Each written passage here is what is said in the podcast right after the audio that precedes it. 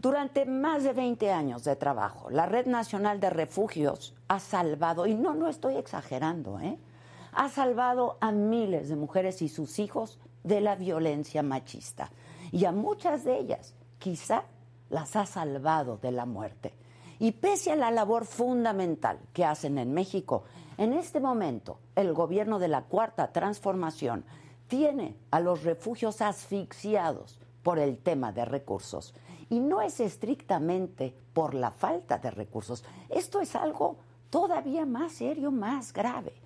Este año, el programa de refugios tenía un presupuesto asignado de 236.8 millones de pesos. Pero ese dinero comenzó a llegar seis meses tarde. ¿Sabe cuánto? ¿Cuánto dinero les han entregado? 1.2 millones de pesos. Esto significa el subejercicio en el programa es del 99.4%. En México, en este país, donde hay más de 10 asesinatos de mujeres todos los días, los refugios especializados en atender la violencia de género han tenido que seguir trabajando, ¿sabe con cuánto? Con menos del 1% de los recursos que la federación les había asignado. Así como se los estoy diciendo, menos del 1%. Es aberrante, ¿no? Es aberrante decirlo, es aberrante escucharlo. Mucho peor debe ser padecer de esta austeridad, que más bien parece austericidio. Aún con el dinero que cae a cuenta gotas, la Red Nacional de Refugios ha seguido trabajando y más intenso que nunca. En el primer semestre de este año, en comparación con el mismo periodo del 2021, creció en 15% el número de mujeres, niñas y niños que recibieron atención y protección en los refugios, hasta sumar más de 19 mil. Tener un lugar seguro para ellas y para sus hijos hace la diferencia entre su vida y su muerte porque de las mujeres que ingresaron a los refugios en la primera mitad del año, el 25% refirió que sus agresores usan armas de fuego. El 12% dijo que sus atacantes tienen vínculos con el narcotráfico. Por eso, por eso es que la labor de los refugios es necesaria. Y no solo para ellas como mujeres, también para sus hijos. De las infancias residentes en refugios, nueve de cada diez vivieron violencia física y psicológica. Además, dos de cada diez son sobrevivientes de violencia sexual. Erradicar todas estas violencias contra las mujeres es responsabilidad del Estado, pero, pues como vemos, sigue fallando. Ahora, ahora ni siquiera puede garantizar que los recursos lleguen en tiempo y forma para las mujeres que deben acudir a un refugio porque es el único lugar seguro que podrían tener. ¿Por qué es eso? ¿O seguir cerca de su agresor? ¿Es eso o la calle? ¿Es eso o la muerte? Y un gobierno que se tarda meses en dar menos del 1% de los recursos presupuestados a los refugios es negligente. Un gobierno que desoya a las mujeres y sus demandas legítimas es omiso. Y en un país como este, ese comportamiento es el de un gobierno al que no le importan en lo absoluto ¿eh? las mujeres violentadas y asesinadas.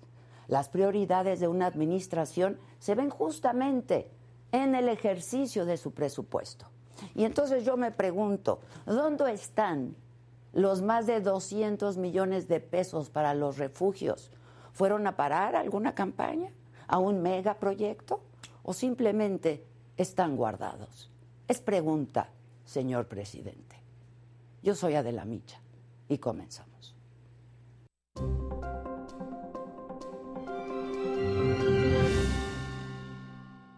Hola, ¿qué tal? Muy buen día. Los saludo con muchísimo gusto y que estamos iniciando esta semana, este mes, que estoy de regreso con mucha alegría de compartir con ustedes. Este fin de semana hubo elecciones internas de Morena para seleccionar a los integrantes del Congreso Nacional, que en septiembre van a elegir al Consejo y Dirigencia Nacional que se van a encargar de las elecciones del 2023 y 2024. Sábado y domingo se reportaron compra y acarreo de votos, embarazo de urnas, peleas, conflictos entre integrantes de Morena, más de lo mismo pues. Además, en Acapulco asesinaron al presidente de la Asociación de Bares, Discotecas y Restaurantes de la Costera, Miguel Alemán, justo cuando salía de uno de estos establecimientos. En los otros temas, más de 30 mil empleados de tecnología perdieron sus puestos de trabajo en julio. Belinda, en Italia, con el actor Jared Leto. Y la selección inglesa femenil, campeona de la Eurocopa. De todo esto y mucho más estaremos hablando esta mañana aquí en Me lo dijo Adela, así es que no se me vayan.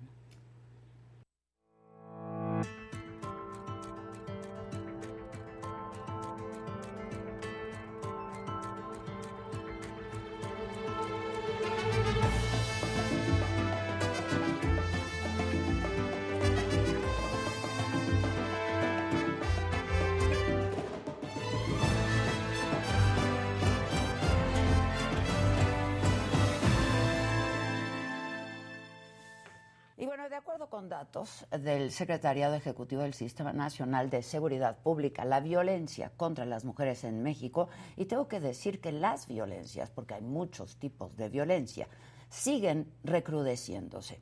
De enero a junio de este año fueron reportados 479 feminicidios. Y a esta cifra se suman los homicidios dolosos contra mujeres, que durante el mismo periodo fueron de mil 398. Tomando en cuenta ambos delitos, México se mantiene en la lamentable cifra de 10 mujeres asesinadas al día, con un incremento alarmante para junio, cuyo promedio fue de 12 mujeres asesinadas cada día. La Red Nacional de Refugios ha informado que de enero a mayo de este año ha brindado atención especializada a casi 20.000 mujeres y menores sobrevivientes de violencias machistas. Un dato terrible para que alcancemos a dimensionar. Cada hora, cada hora, una mujer pidió apoyo a la Red Nacional de Refugios por situaciones de violencia. Y para que hablemos más de este tema, porque no solamente es necesario, es urgente.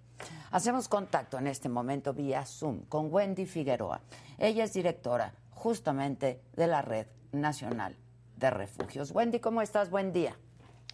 Hola Adela, muchas gracias por el espacio. Bien, gracias. Y bueno, pues justo con esto que acabas de comentar, me parece maravilloso que enfatices que son violencias contra las mujeres.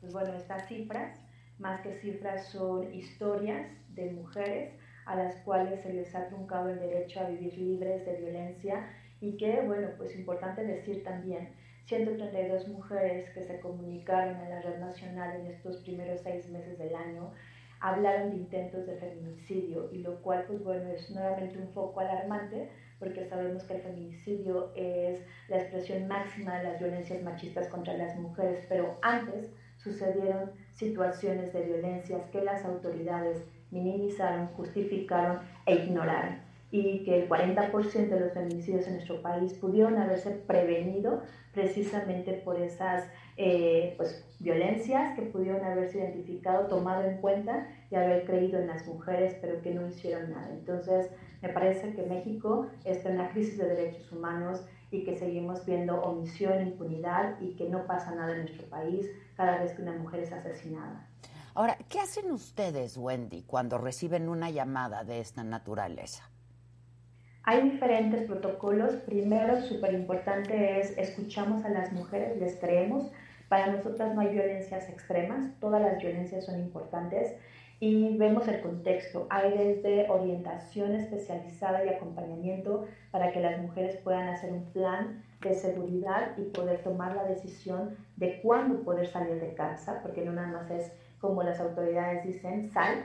Para salir tiene que haber un protocolo, debe de haber un acompañamiento y un lugar seguro donde la mujer pueda estar y por eso tenemos casos de emergencia. Muchas ocasiones cuando nos hablan las mujeres nos dicen, en este momento tengo que salir porque él o está dormido, llegó alcoholizado o se salió y es la única oportunidad que tengo. Cuando eso sucede, entonces hacemos todo un mecanismo para poder ir por ellas, desde contactos con redes de apoyo probables o desde ir con algún vehículo. Son estrategias muy puntuales que realizamos siempre buscando su seguridad y el consentimiento de las mujeres. No todos los casos son así. Hay mujeres que acompañamos durante meses para que puedan ellas tomar la decisión, identificar cuál es el momento más oportuno de salir. Y bueno, otras mujeres logran salir y llegar a los centros externos, que es la cara pública de los refugios, y entonces ahí hacemos un acompañamiento. Todo lo que vayamos haciendo siempre va en apego a los derechos humanos e importante para quienes nos escuchan. No necesitamos realizar una denuncia para recibir la atención. La denuncia viene después. Lo primero es salvaguardar su integridad, su vida, brindarle las opciones más óptimas de acuerdo a su caso, que puede ser, como te digo, atención vía telefónica, redes sociales o vía presencial, puede ser el rescate o puede ser el ingreso a uno de nuestros espacios de protección.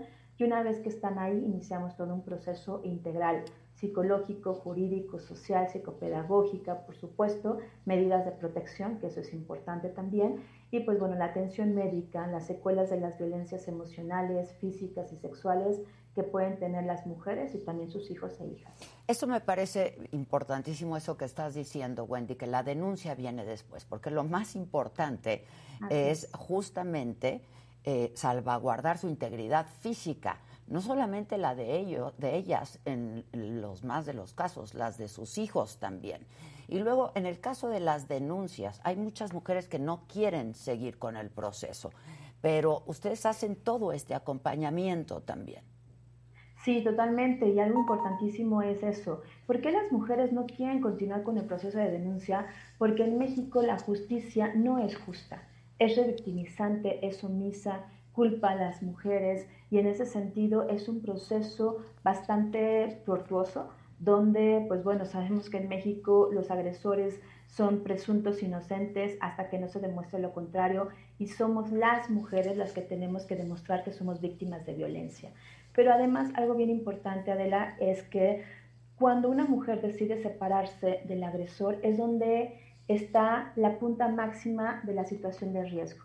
Por eso es que estos mensajes de date cuenta, denuncia, no son efectivos porque porque estamos invisibilizando que es donde ellas se ponen en mayor riesgo.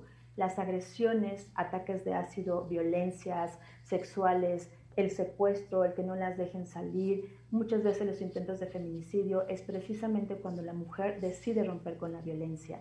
Y esa violencia, esa ruptura se hace a través de decir ya no quiero continuar y entonces los agresores con esta idea de pertenencia eh, tienen las acciones muchísimo más puntuales para de ir directamente a lastimarlas a ellas o a quitarles a sus hijos e hijas, ¿no? Por eso es que hay que tener una intervención importantísima, además de decir, y quiero decirles estos datos, las mujeres que ingresan al refugio, el 32% de sus agresores tienen antecedentes penales, el 25% usan armas de fuego, el 15% cuentan con vínculos militares o políticos y el 12% tiene vínculos relacionados con el narcotráfico. Es decir, la situación de riesgo en la que ellas se enfrentan no es mínima, por eso es que hablamos que ninguna violencia es extrema, todas se tiene que identificar y son muchas de las causas por las que las mujeres no denuncian y no deciden hacerlo de forma inmediata y que nosotras en apego a derechos esperamos tiempos, procesos y que lo principal primero es justo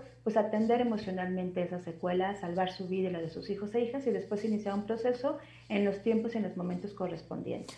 Y si me permites, creo que es un tema en el que tenemos que abundar eh, más veces y a mayor profundidad, ¿no? Wendy, pero el tema de hoy que nos ocupa es cómo han venido operando los refugios. Vamos, yo daba algunos datos que proporcionaron ustedes y compartía yo con el auditorio.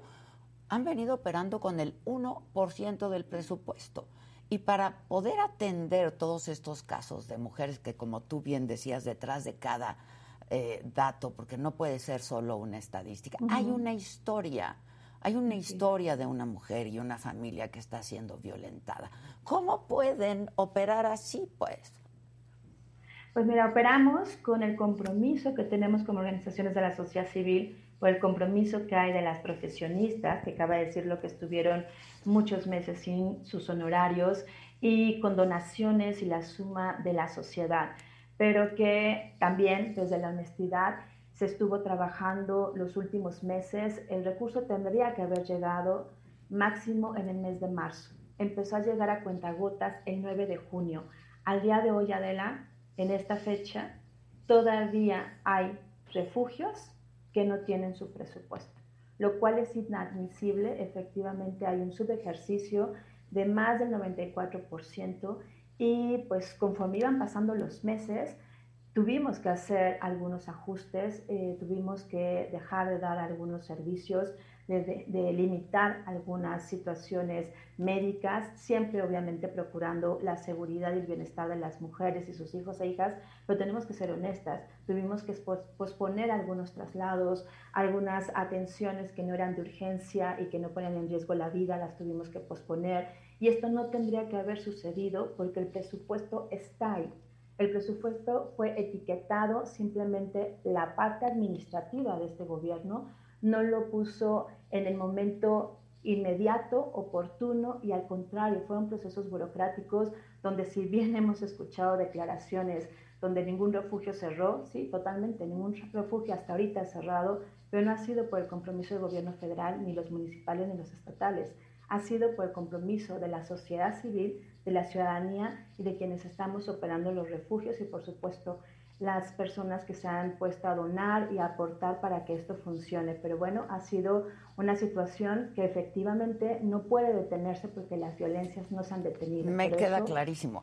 Y, han ido en aumento, ¿no? El mes de junio, pues, basta con revisar el Llegamos mes de... 12 mujeres en el mes de junio asesinadas, sin dejar de mencionar la cifra negra que tenemos en México, que es más del 90%. O sea, esas 12 mujeres, que son historias, que son vidas y además otras familias que trastocan estas violencias, pues es solamente una pincelada de lo que realmente sucede en nuestro país. Ahora, eh, lo, decías, no ha cerrado ningún refugio, pero otra vez mi pregunta, pues, ¿cómo están operando, no?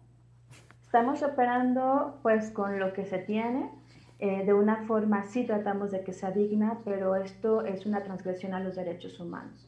No es un tema solamente de este gobierno, esto ha pasado todos los gobiernos, que todos los años tenemos que buscar y exigir un presupuesto que tendría que ser progresivo, que tendría que ser plurianual, porque además déjame decirte, Adela, y lo sabes, pero para tu auditorio, es que no hay recurso para que operemos los 12 meses. Eh, a veces dan para 8, a veces para 9, a veces para 10, a veces para 11. Y bueno, como si las violencias efectivamente tuvieran un día, tuvieran un, un periodo, ¿no? de llevarse a cabo y esto es un tema urgente donde necesitamos ser los refugios una política de Estado que independientemente del partido político que esté gobernando lo vea como prioritario y no sea solamente una cuota política o que se designen como servicios esenciales como fue en la pandemia, pero que la realidad y la práctica pues no ha sido así porque un servicio esencial tendrá que tener presupuesto todo el año ininterrumpido y la realidad es que no es. Entonces, estamos operando con toda la voluntad. Para las mujeres que nos escuchan, por favor, pueden seguir buscándonos, no están solas, hay opciones. Esto ha sido complicado, ha sido desgastante, por supuesto, pero como decimos en el feminismo, Adela, seguimos resistiendo, insistiendo hasta que la dignidad se haga costumbre y seguiremos exigiendo al gobierno que esté realmente que los refugios tengan estos fondos plurianuales, que no haya este retroceso como ha existido y que no se siga transgrediendo los derechos humanos de cientos de mujeres, tanto sobrevivientes de violencia como colaboradoras. Ahora, Wendy, pues la pregunta es, ¿se han visto en la obligación o en la necesidad de rechazar el ingreso de, de más mujeres a los refugios? No, afortunadamente no. Hemos creado también, eh, con apoyo de financiamiento internacional, las casas de emergencia y las casas de transición, y esto nos ha permitido cobijar a las mujeres sin tener efectivamente que rechazar algún ingreso, o bien como red nacional hacemos la referencia de casos. ¿Qué es lo que sí nos hemos visto limitadas precisamente y que esto genera frustración en las mujeres? Posponer sus procesos posponer algún proceso médico, algún proceso de eh, implementación de su proyecto para la autonomía. Hemos tenido que posponer algunos trámites jurídicos que implican recursos, ¿sí? En un país donde tendría que ser gratuito el acceso a la justicia no es así, todos los trámites documentales, etcétera. Y bueno, esto nos ha llevado a tener pues un, un stand-by en los procesos que generan las mujeres una situación de frustración, pero también este mensaje claro de no somos prioridad, ¿no? Muchas mujeres incluso nos han dicho, si no tienen recurso para tal cosa, no pasa nada, así me voy. Pero no es el tema de así me voy, porque ellas tienen el derecho a ejercer su ciudadanía. Entonces, el impacto que tiene no entregar el recurso en tiempo me parece que no está teniendo claridad en las autoridades y que nos piden paciencia, pero esto no es un tema de paciencia, es un tema de derechos humanos y que efectivamente, pues bueno, necesitamos eh, pues evitar que esto suceda y esto es lo que ha traído más situaciones también, hay que decirlo. Eh, algunas compañeras, colaboradoras han tenido que renunciar porque no podían mantener pues estando pues claro, colaborando de una forma altruista y que esto es grave porque son, hicimos un análisis y más de 700 familias, eh, 7.000 familias, perdón, fueron afectadas tanto mujeres residentes como colaboradoras, donde pues, se les quitó también el empleo porque efectivamente no podían seguir siendo altruistas, porque no comes del altruismo, ¿no? Este, Wendy, ahora, eh, lo, lo, que es todavía más grave es que el presupuesto ahí está asignado, ¿no? Solamente, pues, este, este famoso no bajan los recursos, ¿no? No han bajado el recurso, no bajan el recurso. ¿Confían en que les van a dar el presupuesto asignado en lo que resta del año? Mira, estamos haciendo todo un trabajo con las legisladoras, los legisladores, tenemos varias reuniones. Eh, lo vemos eh, complicado en el tema de que pareciera ser que solamente hay una escucha y una verdad este gobierno ha tenido una criminalización impresionante con las organizaciones de la sociedad civil, una persecución con las defensoras de derechos humanos y las feministas.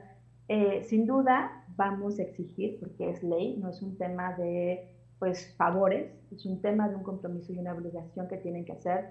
Confiamos en la ley, confiamos en las legisladoras que nos están escuchando en que garanticen que esto se, se ejerza en la Secretaría de Hacienda lo que nos parece preocupante es que no haya esta conciencia ni haya este reconocimiento de los obstáculos que sucedieron, dado una transferencia totalmente equívoca en el momento menos oportuno del programa de refugios de la Secretaría de Bienestar a la Secretaría de Gobernación.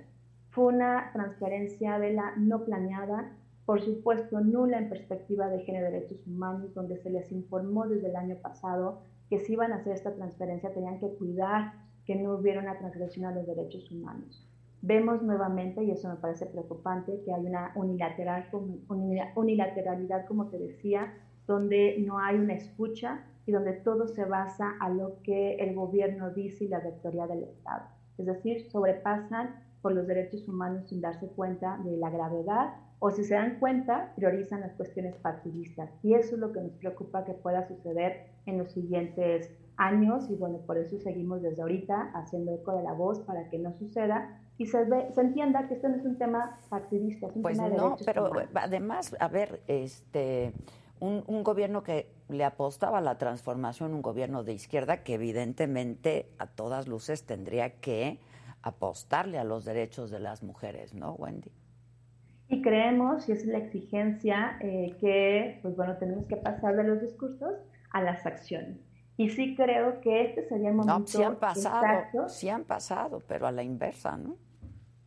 Acciones en retroceso, ¿no? Sin Nosotros hablamos de que efectivamente tienen que pasar acciones que realmente damos una transformación y es el momento para garantizar un cambio efectivo que ponga en el centro de la actuación los derechos de las mujeres, los niños y las niñas. No podemos seguir teniendo estos retrocesos y tener estas simulaciones porque efectivamente, pues bueno, ejemplos hay muchos, ¿no? Eh, que se han eh, detenido, se eliminó el Indesol, por ejemplo, y muchas otras situaciones, pero sí necesitamos garantizar un presupuesto que vaya puntualizado para eliminar las violencias contra las mujeres y entender que los refugios son mecanismos que previenen los feminicidios Mientras esto no exista, pues los índices de violencia van a continuar y mientras se siga minimizando las violencias que anteceden al feminicidio, lo mismo. Así que bueno, nuestra insistencia va a seguir. Eh, confiamos en que las legisladoras también hagan su trabajo y los legisladores y exijan que se cumpla el presupuesto que es ley y que no es un tema, insisto, de favores. Así que bueno, de nuestra parte seguiremos haciéndolo. Eh, ahorita seguimos luchando porque estos siete refugios, que es la información que nos dieron, siguen sin presupuesto, lo tengan. Y bueno, pues vamos a estar vigilantes también de la segunda administración, porque solamente se ha entregado una primera parte de lo que les corresponde a los refugios. Tampoco se les ha entregado el 100%, porque se entrega en dos partes, ¿no? Y lo que nos preocupa, Adela, es que nos piden información, pero que ni siquiera nos han dado los formatos para presentar el informe, ¿no? Entonces, ¿cómo puedes transmitir información o dar tu informe de rendición de cuentas si todavía los formatos siguen en revisión? Entonces, pues este gobierno ha llegado muy lento, muy lento a la atención, a la prevención y bueno, esto refleja, la verdad, una falta e incapacidad administrativa para operar los programas definitivamente. Y es negligente y es omiso y criminal en este caso, ¿no? Porque otra vez institucional, así es. Sí, sin duda, sin duda. Oye, Wendy, en los últimos años hemos hablado mucho eh, de el aumento y lo hemos visto, lo, lo hemos hablado porque lo hemos visto en ataques con ácido y fuego a las mujeres. ¿Qué, nos puedes decir de esto? Porque, vamos, hay una hay un aumento, ¿no? Este, en, la cantidad de, violencias a las mujeres, pero también cualitativamente, ¿no? Es una brutalidad, pues. Totalmente. El ataque o los ataques con sustancias eh, abrasivas es una muestra impresionante del patriarcado y esta violencia que marca a las mujeres, ¿no? Que les está dando un mensaje de control y un mensaje también a las autoridades de no pasa nada, estamos en un país impune. El ataque con algún tipo de ácido o de sustancia lo que hace es fragmentar la vida de una mujer, que por supuesto es un intento de feminicidio, que por supuesto es un, es un acto intencional y por lo tanto es un delito, y que marca a la mujer y que transgrede sus espacios públicos y privados y que también es una violencia económica porque justo el estigma las lleva a perder el, el, empleo que tenían, la forma muchas veces de mantener a sus hijos e hijas, pero también refleja pues, la falta de acceso a la justicia integral en nuestro país, las mujeres que requieren no una, sino más de 100 cirugías para tratar de reconstruir esto que el agresor es gravísimo, Adela. No hay una atención. Tenemos mujeres que hemos acompañado y lo que les dicen en las instituciones de salud es, pero es que usted lo que busca hacer es tener una cirugía estética. O sea, eso es una acción totalmente revictimizante. Violenta, claro. es una reparación y restitución del daño, que es una no repetición y que no estamos hablando de un tema estético, estamos hablando de una garantía de derechos humanos y que eso criminaliza a las mujeres porque la respuesta que les dan es, ¿por qué no se fue antes? Cuando esas mujeres, muchas de ellas me han dicho, cuando yo quiero denunciar a Wendy, si me hubieran dicho que tenía derecho a un refugio, no hubiera tenido ese ataque con ácido. Es decir, no les informan a las mujeres sus derechos y es una criminalización contra ellas. Sin duda, no hay campañas, no, este, no hay campañas y las fiscalías y las autoridades en todo México lo que dicen es que las mujeres se autolesionaron, las mujeres se cayeron a la cisterna, las mujeres se suicidaron, las mujeres se quemaron. O sea, ese mensaje es terrorífico porque están perpetuando la impunidad y la corrupción. Y eso es lo que naturaliza las violencias y lo que hace que las mujeres no crean en las autoridades. O sea, nosotros tenemos más de 400 mujeres que se comunicaron a la red y nos dijeron, antes de llamar con ustedes hablé, no me dieron ninguna respuesta. O me dejaron en el teléfono, me dijeron, sí, está bien, cuando pasa algo extremo, entonces va a ser la denuncia. Pues ¿Qué es extremo, Adela? O sea, ¿qué es lo extremo? Eso queda en la conciencia, en el juicio de un procurador una procuradora de justicia que no tiene ni siquiera formación, pero que sigue en un sistema patriarcal impune, donde las mujeres somos las culpables. Entonces, todas estas señales son importantes de tomar en cuenta y sí que haya una acción clave, puntual de sanción tanto a quienes no ejercen su profesión y la justicia como debe de ser, como a aquellos agresores que andan por la vida con la presunción de inocencia. Es terrible y es, dolorosísimo y es muy indignante, ¿no? La verdad.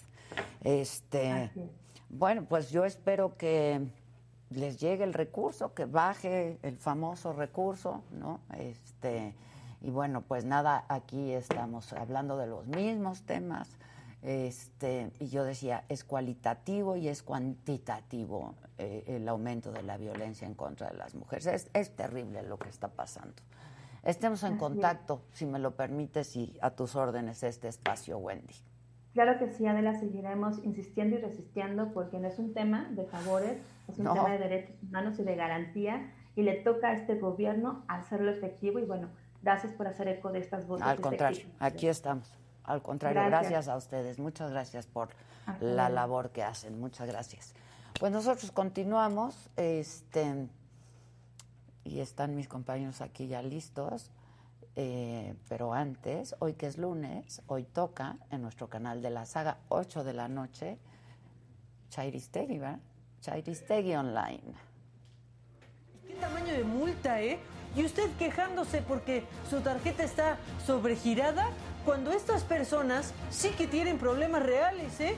Porque siento que, pues que nunca terminas de pagar intereses con una deuda de ese, de ese tamaño, ¿no? ¡Qué bárbaro! Por eso, o sea, yo no sé si existen esos dígitos en el banco. Bueno, yo sí sé, yo sí lo tengo, ¿verdad? Nos urge, pues ya, deshacernos, ¿no? Del COVID para abrir paso a la novedosa viruela. Esa ya es la nueva. O sea, es tan viejo que COVID-19, por lo menos fuera COVID 2022. Cada panadero tiene que ver cuánto es el rango que puede elevar en sus precios al depender de sus insumos. Ahora sí que la economía está como el panquecito en el horno, ¿no? Bien inflada. Ahora sí, no sé para dónde hacerme. Mejor vamos a un tema feliz, así que hablemos de la inseguridad del país. Oh, que la... No que un tema, no que un tema feliz.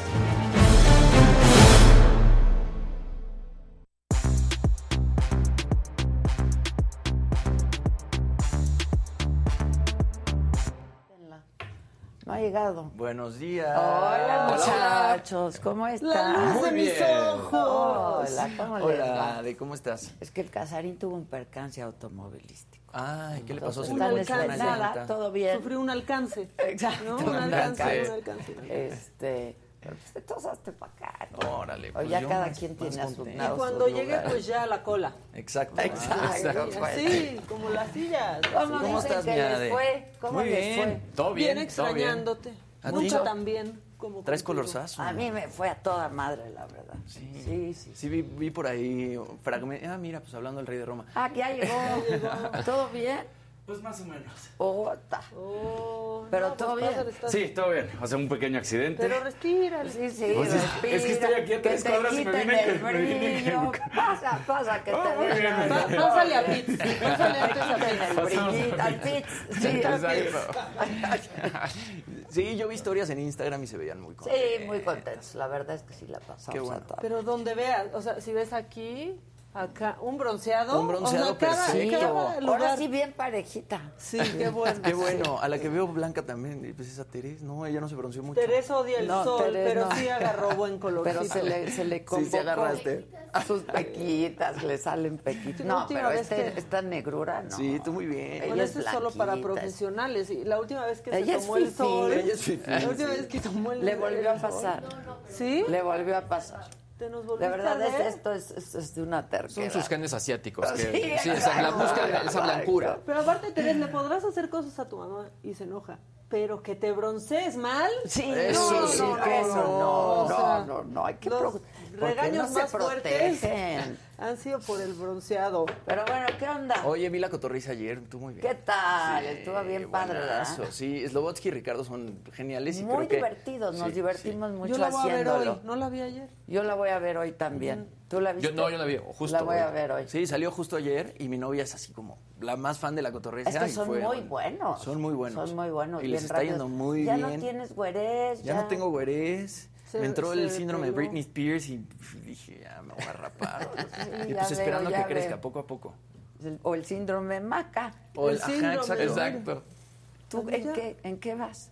Pues ¿En es qué que ya me estadio está- está ya- ya te pones hasta crecimiento? gel. Ya, ya me pongo cera. Ya me pongo cera. Ahí va.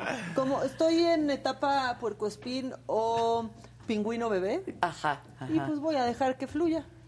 A mí nada más me creció el vello facial. Vienes hasta cojeando, Casarín. Pero no te Sí, se me lastimaste. dobló el tobillo ahorita.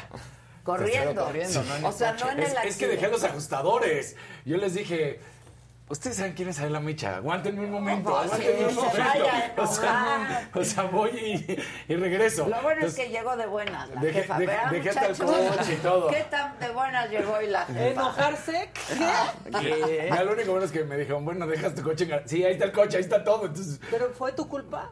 se echó de reversa una grúa y me pegó, entonces me tronó la parrilla y raspó toda la defensa. Oh, Fue cerca de aquí. Sí, aquí a dos cuadras atrás. Bueno, en Chile das tu sección y vas y así. Exacto. o Ya sí. ya hoy no tienes que ir al gimnasio, ya No, ya, ya. corriste. Pues venga, muchachos, venga. ¿Y cuándo sí? ¿Cuándo vas, Casarín? Tengo mucho de no ir, yo lo he platicado, no lo he negado. ¿Qué hacemos?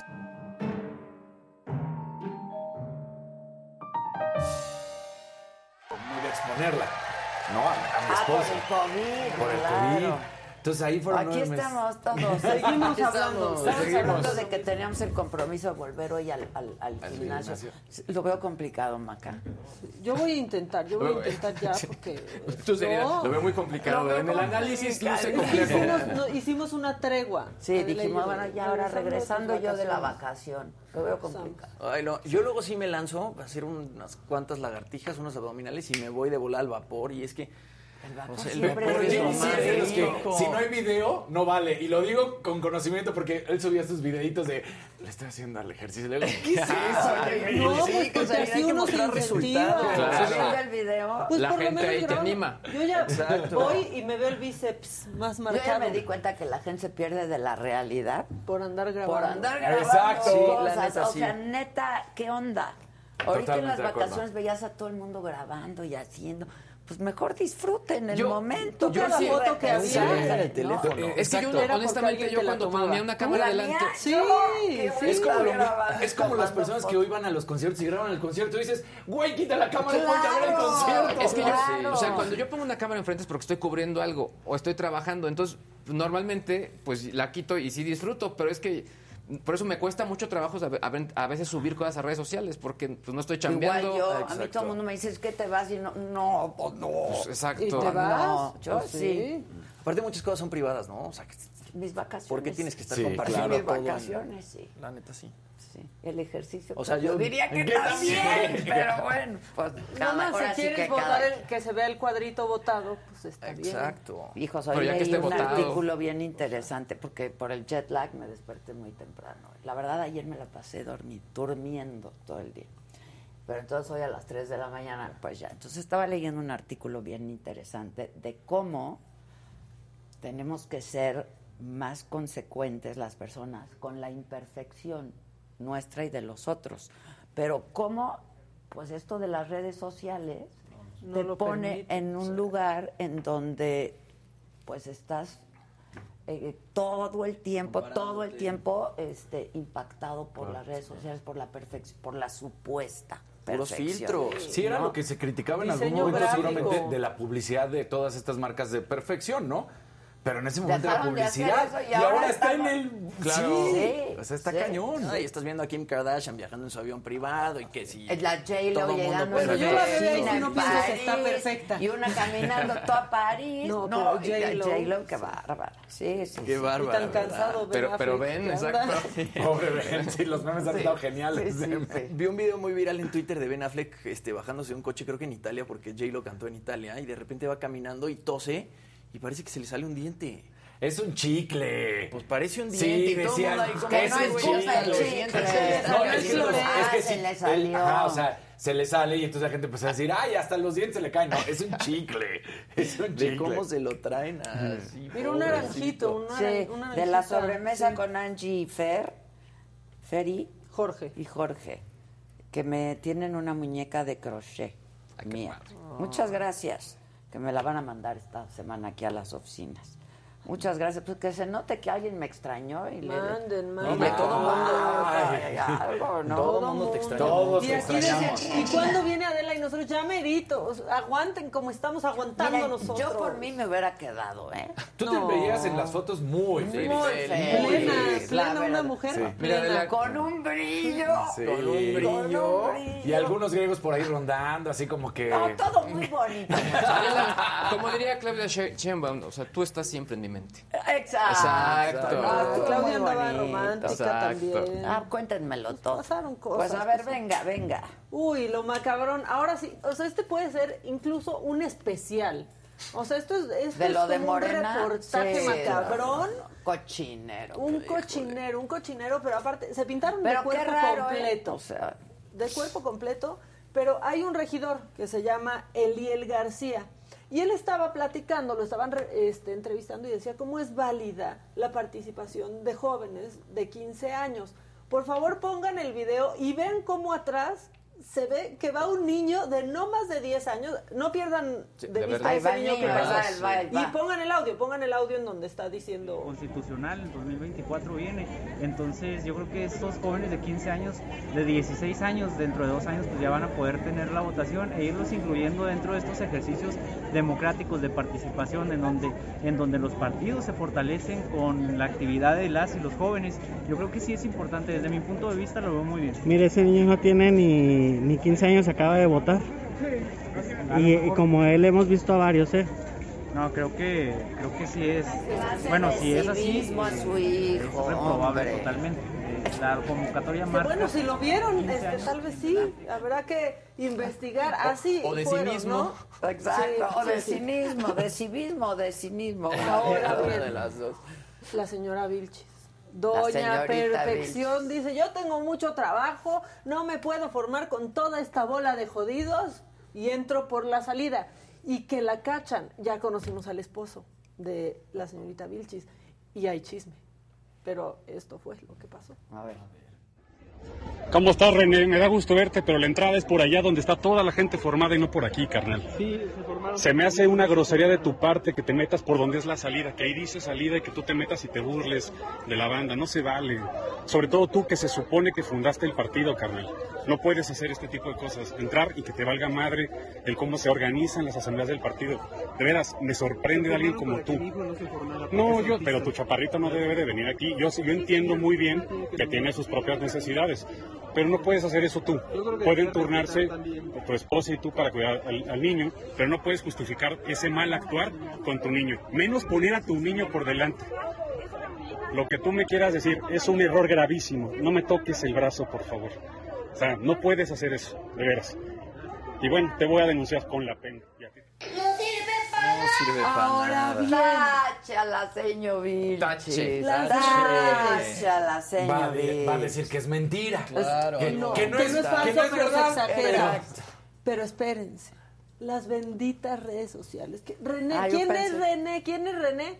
René Galindo, así se llama. El Él trabaja en el de área la de la se- consejería jurídica. O sea, todo queda en familia, ¿no? Todo queda en familia. Pero espérate, o sea, lo que pasa porque te metas en la cola, porque en serio que ni, ni se hubiera puesto la atención ahí. Ok. Gana al año 695 mil pesos. Que dices, ok, como 60 y cachito mil de pesos al mes.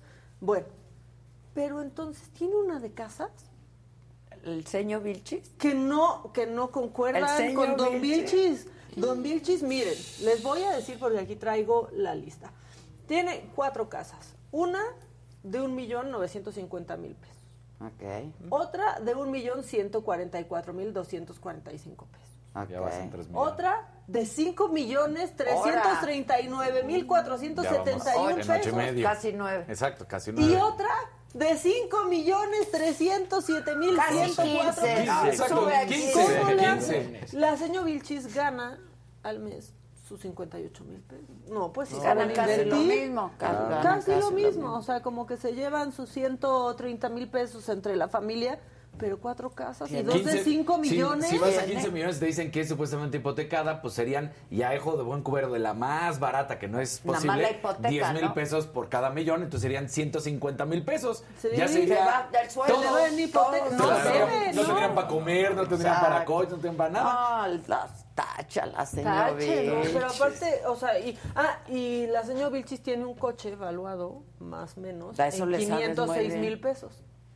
No dice qué marca de coche es, pero sí el precio. Ya. Porque ¿De por dónde? transparencia, si lo registran, pues que. Entonces, pues sí ahorran muy bien, pero ahorran también que ahorran tiempo en la fila. Exacto. Eso sí, Entran eso por sí. la salida. Entran por la salida. Como algunos Acuérdense que yo que conozco. ya siempre hay una cámara que te ve. Claro. Muy mal. Pero Más seguimos con el trato VIP. Hubo más gente VIP en esto. El alcalde de Poza Rica, Fernando Luis Remes, aparte de que se las quiso dar y entrar por la salida, fue bien groserito con quien lo estaba grabando. Es que por ahí luego andan bien groseritos.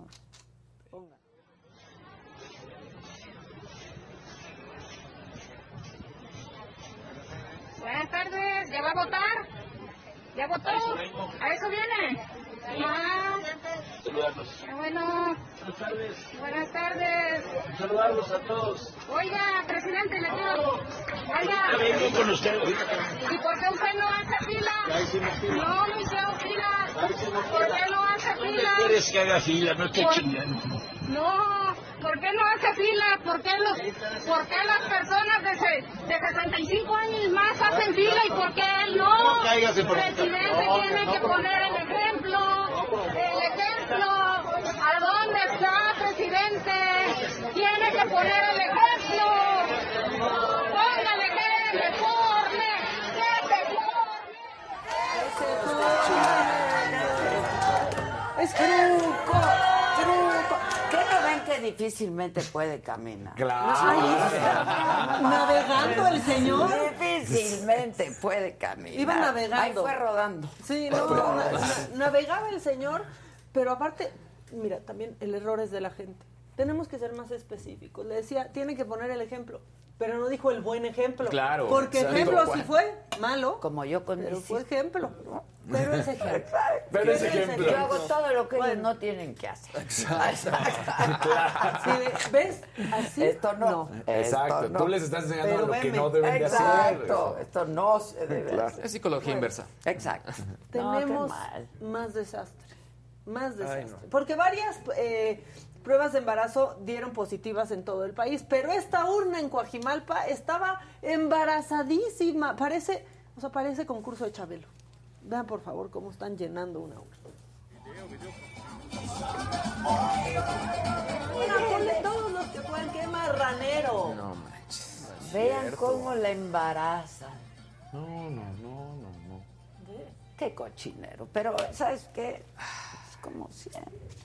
Que Sí, no como se siempre. llamen, que Es- no se llamen a sorprendidos. Pues ¿eh? sí. Y es que la cosa es que lo que dices, ya grabas absolutamente todo, Todo. todo, ya lo puedes tener registrado, entonces este tipo de cosas que Y igual mira, pasaban antes. Se van a decir, Mario no, Delgado. se cayó, no sé. Sale Mario Delgado y le echa la culpa a la oposición. La oposición no puede ni ganar Sí, elecciones. ¿Qué va a poder hacer esto? echar la culpa a Embarazar Alito. urnas. O sea, ¿qué va a poder hacer esto? Bueno, y en Minatitlán, una diputada que se llama Jessie, Jessie Cisneros, diputada local, La voy a conocer. perdió el glamour. Por completo, sus papás no quieren ver La este voy a video. conocer. La voy a conocer. A ver.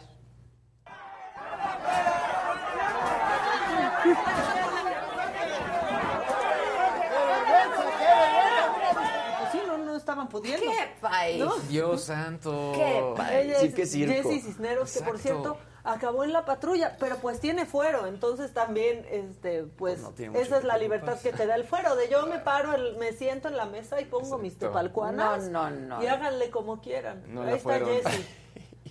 Jessie luchando por su vida, como... Así cuando me quieren sacar del ¿Cómo va antro. a perder Sí, exacto. Yo cuando me quiero salir del antro. hay que tenerlo, mamacita. No, no, pero ¿qué tal de ver? Pues llévenme, llévenme. Bueno, y en Morelia, en Morelia se vio una mujer con listas, con credenciales de lector y con dinero en mano. Pa- Por si ocupan. Por si quieren más videos, tenemos, ¿eh? No, Mari, no, no pongas nada. Tú, guárdate. Bien, porque ya no tienes dónde la mía. La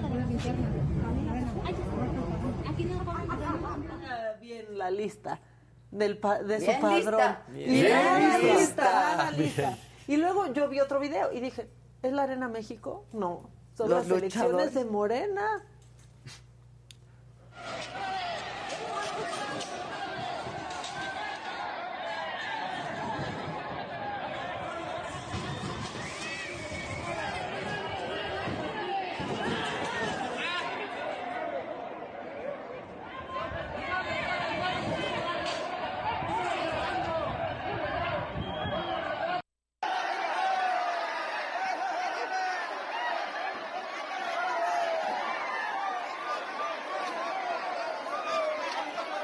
Las urnas. Tengo, tengo ¿Qué la cosa? Del presidente hoy que da risa. La de hoy en la mañana. Sí. Estuvo muy mal, muy, muy mal. Venga, venga. Pongan lo que dijo el presidente en la mañana. en muy pocas casillas. No se generalizó. No es como los opositores, los conservadores, eh, hubiesen querido. Porque estuve viendo que repetían y repetían y repetían ¿no? de fraude y de irregularidades, pero no, nada que ver con lo que ellos este presidente. Sí, sí. sí. O sea- Fueron bien puercos. Están peleando hasta John Ackerman y Pero- Epigmenio Ibarra. Pero nada como el pasado. que ver. Sí se robó, No, pero no. poquito. No como antes. embarazada, solo poquito. Sí, Nomás exacto. recuerden que todos estos que hicieron este puerquero, este cochinero, son los que quieren que el INE deje de organizar Sí, la selección. la selección. Nomás acuérdense. Sí, sí, sí, alguien decía por aquí, ¿para qué quieren defender al INE? No, no, no, no se hagan bolas, esta elección no la organiza el INE. Exacto. No, Exacto. no se vayan ahí con la finta, como Justo dice el presidente, La no se organizan vayan los con que la quieren finta. desaparecer al Al INE. INE, sí. Justamente. No, pues alguien que levante el evento. Yo les ¿no? dije, estaba el puerco, cochino. Buenos días, pongan like, iniciamos la semana. Ay, dolor para la América, ¿eh? Ay, Yo no digo nada. Ay, Yo Qué digo cosa, nada. León le pega tres. que tiene Pumas termina empatando, ahí Dani Alves haciendo su segundo partido, pero quien se lleva las palmas, lo que se dio este fin de semana, porque Inglaterra en la Eurocopa Femenil consigue el título y por Sí. fin It's Coming Home se logró, porque rompen con más de 50 años de sequía para un título de una selección inglesa. Recordemos que en, los 60, en el Mundial del 66, habían sido campeones los ingleses cuando fue en su casa. Y vamos a escuchar cómo gritan It's Coming Home.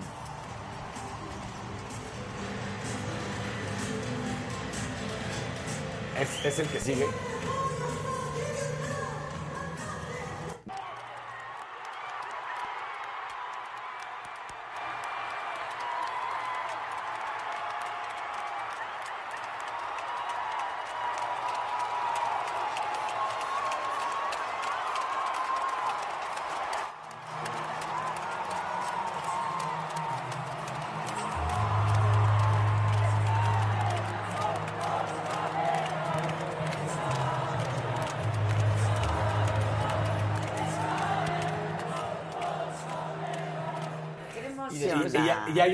Que están en conferencia de prensa y entran todas las jugadores jugadoras a A decir, decir, it's, "It's come, coming it's come home. Pues claro, O sea, ahora sí. Y, y por qué? Recordemos porque en Inglaterra se creó el fútbol. Claro. Ahí es donde Claro. nació el fútbol, ahí es donde Qué se hicieron las reglas de emocionante, fútbol. ¿eh? La sí, la verdad es verdad. que y Ve, ahí está. ahí está la conferencia. Sí, y hemos hablado tanto de fútbol femenil que qué mejor que pues la selección femenil les haya traído ese trofeo, ¿no? Claro. O sea, qué brutal. Ay, qué Gustos como aquí. Casi. Me encantan los ingleses. A mí también me encantan los ingleses. Entonces, bueno, pues hacen historia y además lo más padre de esto también es que luego sale la reina Isabel a dedicarles una carta a, a las jugadoras y dice, en el 66 tenía 40 años, cuando le entregué al capitán Bobby, le dio el, el mundial, ¿no? O sea, bueno, la- el trofeo de la Copa del Mundo en aquel entonces, que todavía era la Jules Rimet. Entonces, bueno, pues él se la, eh, ya se la daba y ahora les escribe a las mujeres, le dice cuando tiene 96 años. Es un logro significativo para todo el equipo, incluido su staff. El campeonato y su desempeño han provocado elogios con razón. Sin embargo, su éxito va mucho más allá del trofeo que merecidamente han ganado. Todas ustedes han dado un ejemplo que será una inspiración para las niñas y mujeres de hoy y para las futuras generaciones. Espero que estén tan orgullosos del impacto que han tenido en su deporte como le están ustedes del resultado de hoy, Isabel II. Su majestad. Su majestad. Exactamente. Ay, qué Her bonito. Highness. Entonces, pues la verdad es que espectacular, sin duda alguna. Más de 87 mil personas, récord histórico en cuanto a una final de una Eurocopa de mujeres. Y pues lo consiguieron además contra el archirrival que es Alemania. Entonces, padrísimo, sin duda alguna. Y todas las celebridades inglesas que te puedas imaginar, Adele, las Spice Girls, y podemos, Oasis, todos, todos, hombres, mujeres, escribiendo We've done it, Entonces, una locura. Y de lo muy chingón, pasamos a lo despreciable, desagradable y que no puede suceder. Del América no va a estar hablando. ¡Bravo! ¡Bravo! Lo aceptó. Pues eh, resulta que en el fútbol argentino de la tercera división eh, lo están tratando de hacer de género, lo cual sí tiene una cuestión de género, pero no va por ahí. Va por el hecho de decir que están teniendo agresiones en los estadios y sobre la figura que debería de ser el referee. Porque un tipo, la, la árbitra central le saca la amarilla a un jugador, se molesta a uno de estos idiotas y va y la golpea por la espalda y le da un puñetazo. Y entonces me parece terrible esta situación. Fue inmediatamente detenido por la policía eh, este, este personaje y se lo llevaron. Ahí vamos a ver cómo está la amarilla. Y no pierdan por atrás ese que viene corriendo. Bola. No, ay, ¿qué le Santo pasa? guamazo que le da. ¿Qué Y por pasa? supuesto ahí sí viene una violencia de género, pero hay que decirlo. Esta situación se vive día, eh, evento con evento deportivo en las elecciones, en el fútbol de la tercera división en Argentina. Entonces, bueno, pues eh, Tirone de 34 bárbaro. años y miembro de Deportivo eh, Garmenese, que fue los estaban, fueron detenidos y acusados de causar lesiones graves y de violencia de género. El equipo eh, sale a decir ante los hechos eh, acaeciados este domingo durante el partido de fútbol de tercera división que se disputaba en la ciudad de Adolfo González. Entre Garmenese e Independencia durante el Me que un jugador... con el acaecido, Sí, sí. acaecidos. Acaecidos. Yo también dije, oh, dijo una palabra, dijo una palabra. ¿Qué sigue? Nosocomio, Eh, pugilista. no, pero bueno, yo estoy leyendo lo Tan o sea, fácil que es, pues exacto, esto que pasó. Exacto, ¿no? yo estoy leyendo el que comunicado, no, no es que haya sido mis palabras. Acaecidos. Entonces dice, el club expresa su enérgico repudio ante este accionar que está reñido con el espíritu que se pretende inculcar con la práctica de este deporte. La verdad es que pues este jugador es un idiota, fue detenido, se lo llevaron las autoridades y está siendo acusado, por supuesto, de violencia de género, lo cual me parece perfecto. Entonces, bueno, pues una situación muy desagradable. Pero vamos a seguir. Regresemos a buenas noticias.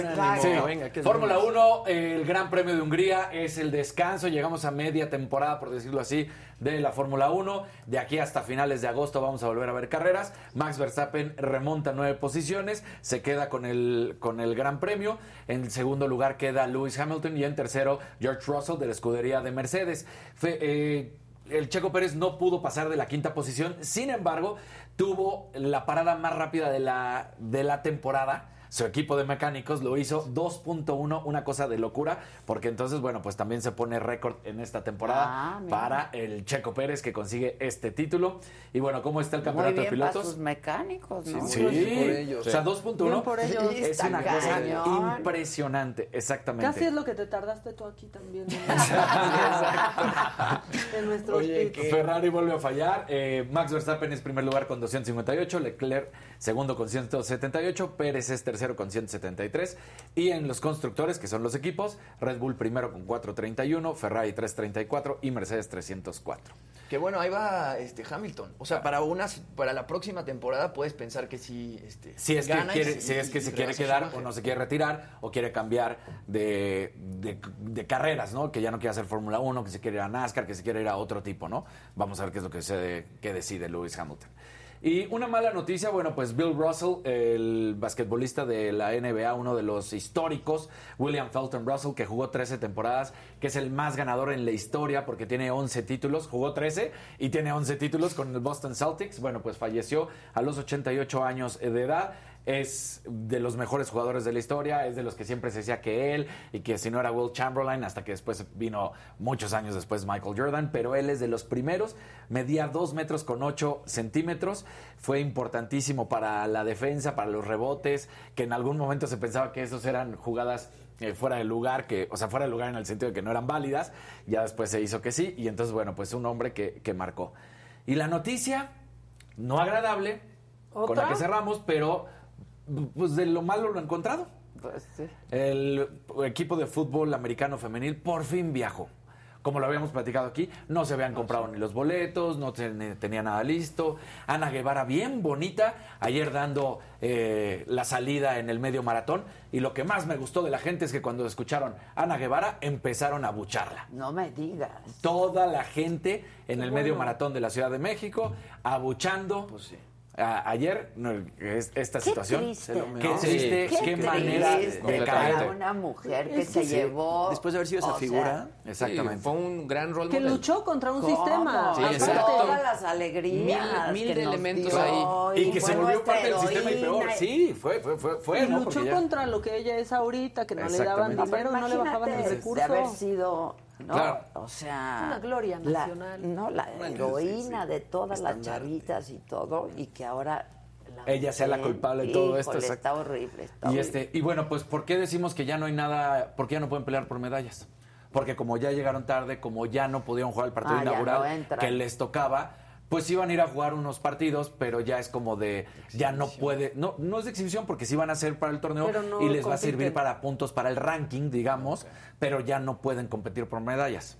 Ya, es imposible que lo hagan porque fallaron pues al primer partido de Y la que inauguración. estas chavas, ¿sabe? Toda la semana pasada estuvieron tuiteándole al presidente que si le prestaban, que si les prestaba el, El avión presidencial. Para viajar. El presidente que se la pasa leyendo a todos, que hoy dijo que Sí, los a papás buscando que la- lea a no, todos, ese- ¿no? e- ellos ¿No fueron los leyó de este tuit? Nadie le informó. Sí. Nadie le pasó. Entonces, bueno, pues este grupo de personas, de hecho, el fin de semana también Les habían... hubiera prestado el avión. Exacto. No contestó. Para eso debería servir el avión. Claro. Hubiera no contestó muy bien. nada, le tuitearon a Guillermo Cuesta Toro. más caro tenerlo ahí. Parado. Claro. O sea, Cerraron circuito interior papás y grupo de personas que apoyaban diciendo que por favor destituyan a César Barrera, que pues era el directivo de la Federación Mexicana de Fútbol Americano, pero también pues a Ana Guevara, que está por encima, que lo habíamos dicho, y que pues, no, pues ya saben, ella no puede hacer nada al respecto, pues ella qué, no es como si fuera la directora de la CONADA, Claro, ¿no? ¿por qué le echan la culpa a Claro, entonces, Claro.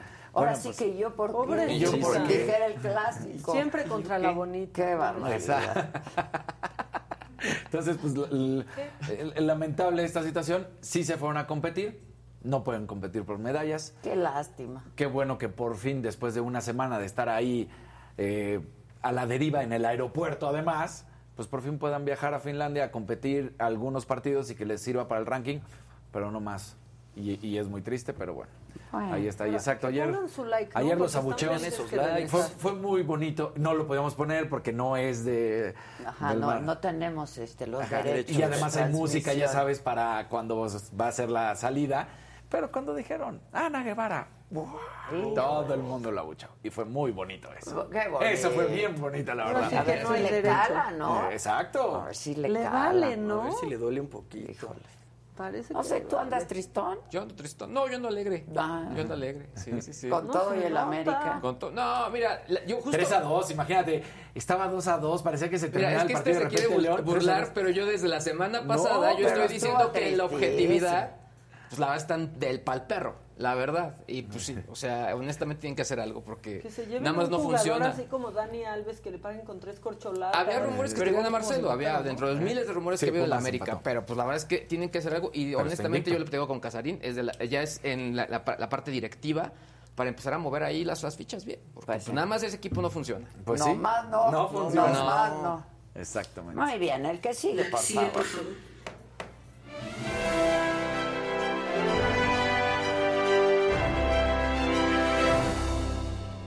Buenos días gente querida. Ya es lunes. Déjenos su like, compartan. A ver, ¿cuántos somos? Somos Nueve mil. 9.069 personas. Hay 1.734 likes. ¿Qué pasó? Dejen su like. Ya regresó la señora de la casa. Y hay un rosita. Ya es Está momento de... ¿no? ¿no? Hay un rosita de Kika Limón. Hay un rosita. Dice, Sí. saludos desde Chicago, un enorme placer poder escucharte y disfrutar de tu exitoso programa. Por favor, no olvides incluir Chicago en tu próxima gira. Prometo estar en primera fila. Un fuerte abrazo y saludos a tu excelente equipo. Muchísimas gracias. Dice Erika Limón. Muchas gracias, Eriquilla. Oiga, bueno, yo quiero invitar a toda la gente a ver La Cotorriza, que se estrenó ayer. La verdad es que, pues no sé, los cotorros son muy divertidos, ¿no? Slobotsky y Ricardo, no sé qué te parecen a ti, mi querida. A Tú ya los habías tenido este, en, En la saga, sí, Ahí tenemos unos sneak peeks porque tampoco podemos pasar ningún fragmento, pero la verdad es que estuvo muy divertido. Hablaste de muchas entrevistas históricas que has hecho en tu vida. La verdad es que yo los sentía a ellos, este, pues no sé, muy, muy admirándote mucho, Ay, ¿no? bien Sabían la verdad es que bien lindos. Uno creo que, pues sí es fan, ¿no? No, uno tiene un crush. Uno tiene- tiene el Uno tiene el crush. Estuvo muy divertido, a mí me gustó mucho estar ahí, lo hacen muy bien, me trataron súper bien, sí conté algunas anécdotas. Varias. Este, nos El patrocinó Sanborns. No, no es cierto, pero pareció. El toto, no, pareció. Hablaste del totopo El jalisciense. totopo jalisciense. Prestación. Hablaron de Popó en el escenario de Nueva York y de no sé qué, qué- o sea, Ah, varias sí, cosas sí, muy sí, chistosas. sí, de The Box. De No, The es que Box, es exacto. una- Exacto. Bueno, tiene 397 mil reproducciones y se estrenó hace 13 horas. Y la verdad es que los comentarios también son este súper buenos. Ah, ¿Qué, qué nivel bueno. de invitada tuvieron? Que no Ah, sé qué. muchas Entonces, gracias. Vayan a verlo porque Qué bueno que la les cotorriza gustó. es muy buena y con, con la señora de la casa todo. Estuvo Paz. padre, qué La bueno que es les sí. gustó.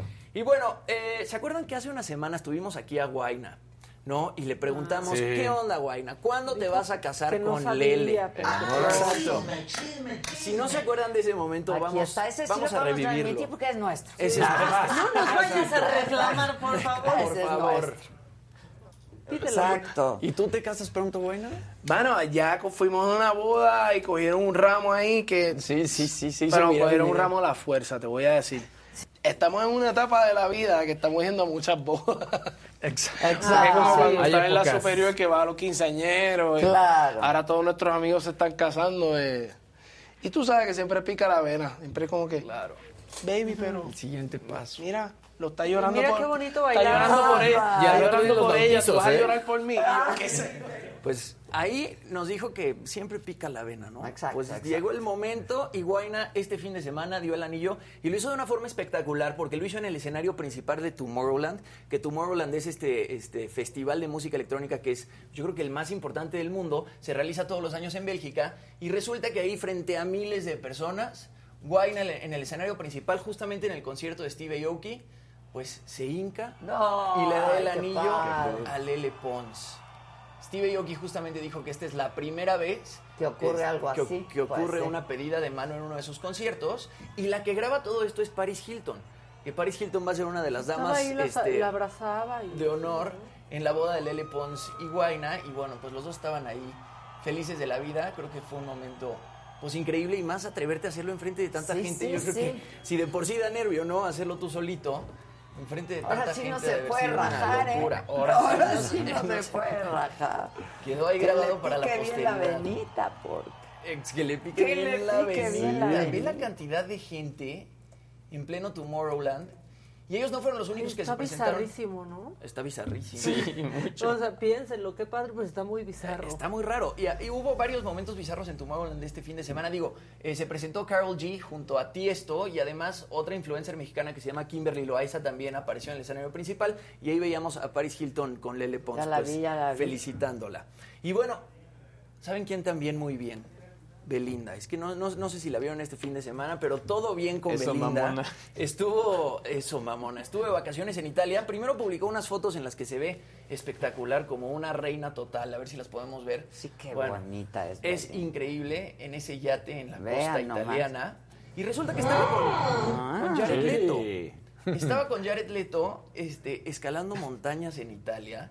Y ahí justamente le, Al le- que yo amo con locura, español. ¿eh? No, yo también. ¿Cuántos años tiene aparte ya? Cincuenta y Tiene tantos, 50, ¿no? ¿no? Se acabamos de ve. sacar. Sí. ¿No te acuerdas que Jimmy No, puso la claro. foto hace unos meses de él festejando y todo Con marcado? unos cuadritos No, no, no, no. espectaculares. A ver si podemos escuchar el video anterior porque 50 le dice, años tiene.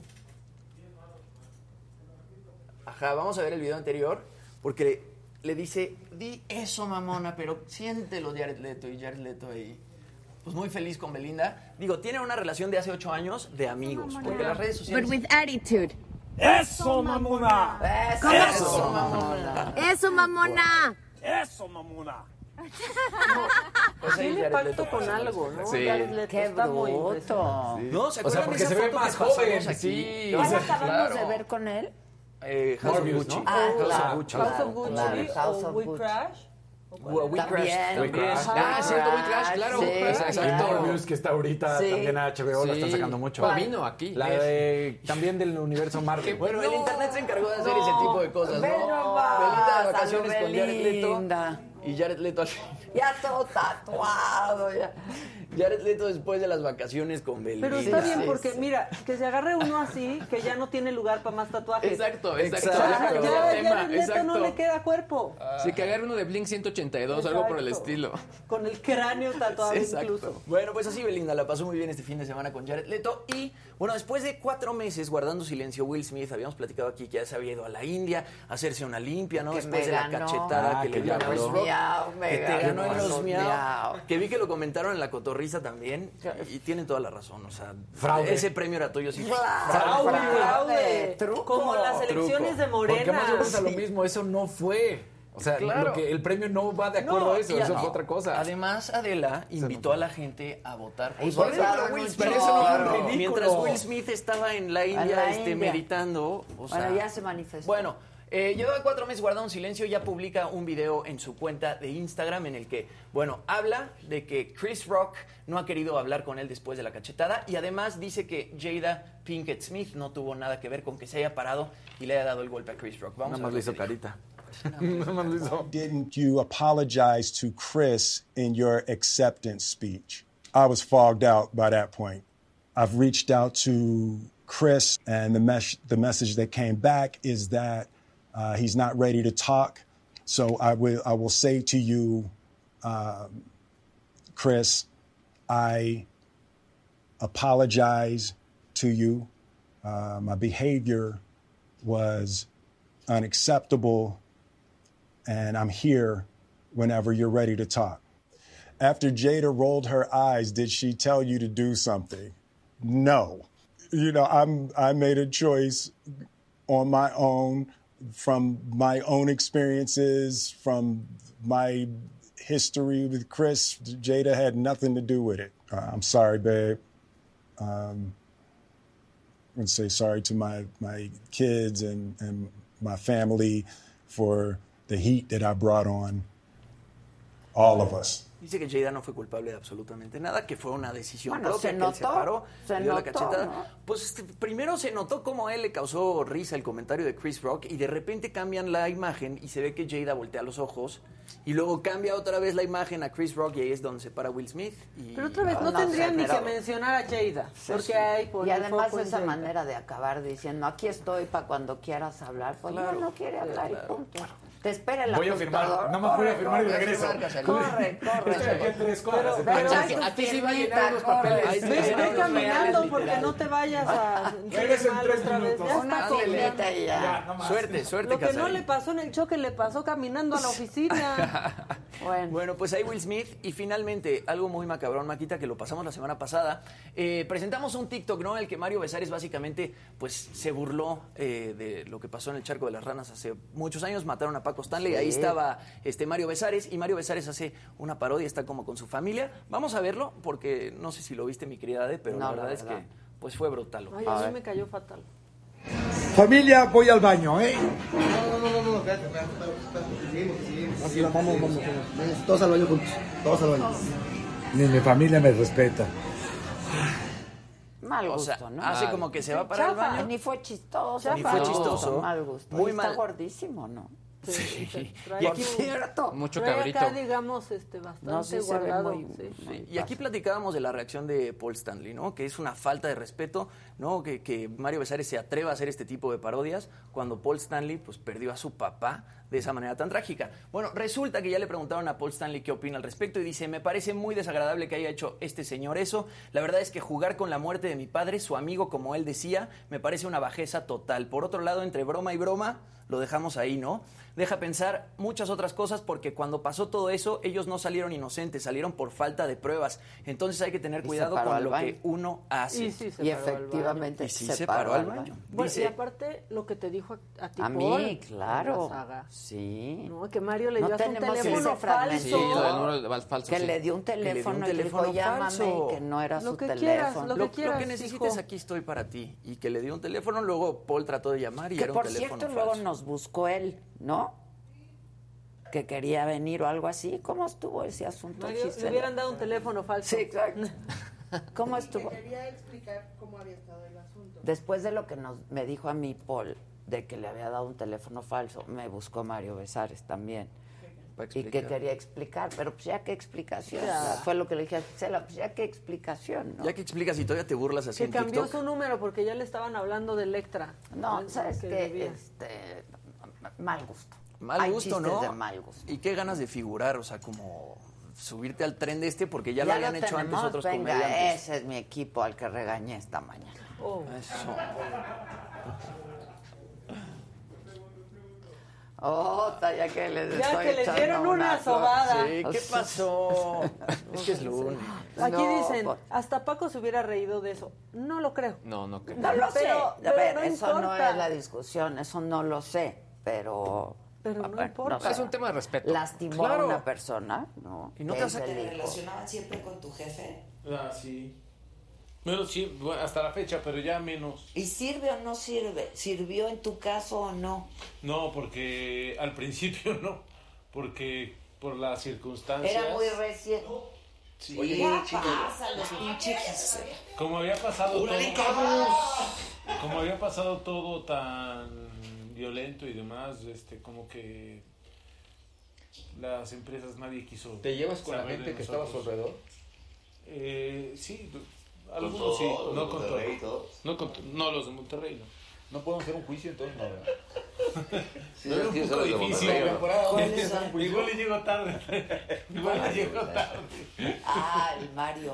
Que- No eres amigo de Mario Besar. No, no, no, no. No, no. Pero le tienes como resentimiento. No, porque la realidad es que nunca supe nada, no sabemos nada, solamente como que me dejó un, sa- un mal sabor de boca porque lo tenía en otro concepto y por, eh, en el velorio de mi jefe me dijo lo que necesites y me dio un teléfono falso No. y, y nunca supe y nunca supe ya de él. Entonces desde ahí pues, yo tenía, te digo, como 13, 14 Ah, años. O sea, me dio otro teléfono que no. ¿Qué es eso? Entonces yo, Mejor no dices nada, güey. la neta, yo sí, pues en ese momento le marcaba y todo, eh, porque con mis hermanos no tenía relación. Ahorita ya me llevo muy bien con ellos y todo muy chido. Tus hermanos son medios. ¿eh? medios hermanos. Entonces, como que. mm, como que son cosas que. Todo mal. todo mal. ¿No? Todo mal. Bueno. Todo mal. ¿Qué más? Eh, nada más, mi Ah, querida. qué bueno. El que Ahí- sigue, ahí- por ahí favor. Ya con eso, ya con eso. Venga.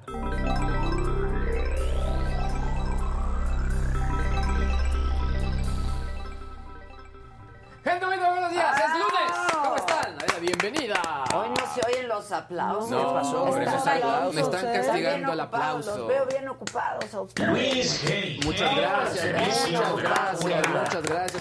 Vamos a, arrancar. En este momento, 9.776 personas conectadas, 2.300 likes, pero queremos muchos, muchos más. Por y lo además, menos si nos están viendo de Pues manera, sí. digamos que recalentada, si lo están viendo ya grabado más tarde, pues bueno, ya aparece un corazón con signo de pesos dólares.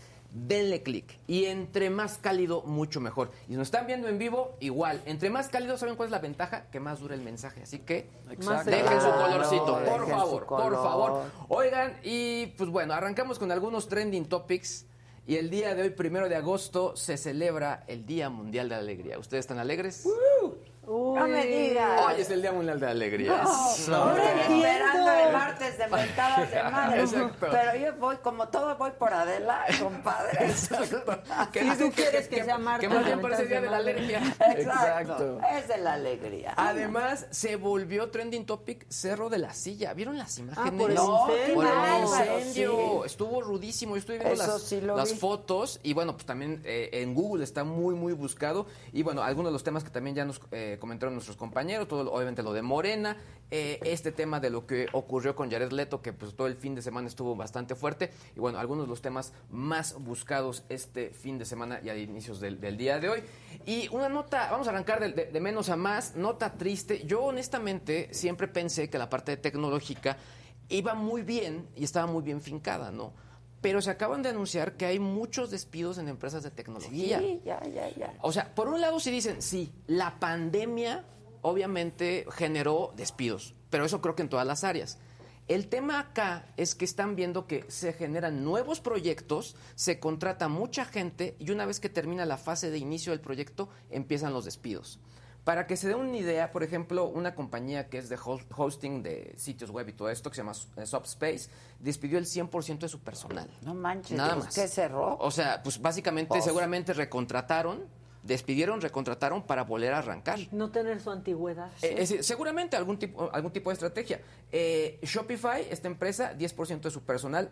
Eh, Virgin Hyperloop, que es de eh, Richard Branson, 50% de sus empleados. Y Tesla despidió 200 empleados. En total, se calcula que en empresas de tecnología ha habido 30 mil eh, empleados despedidos en lo que va de este año. Y pues bueno, la verdad es que eh, nota triste, pero también hay que entender sobre todo todo lo que está ocurriendo, el tema de la inflación, todo lo que está pasando con Estados Unidos, eh, Joe Biden que sigue dando positivo a COVID después de que dio negativo en muy poco tiempo. Vi, claro. O sea, miles de cosas que están sucediendo en Estados Pero Unidos. eso puede, eso a mí mi doctor, por ejemplo, me, me dijo que podía pasar. Sí, claro. Me dijo, a ver, igual te enfermas, das negativo ya en un, en un antígeno.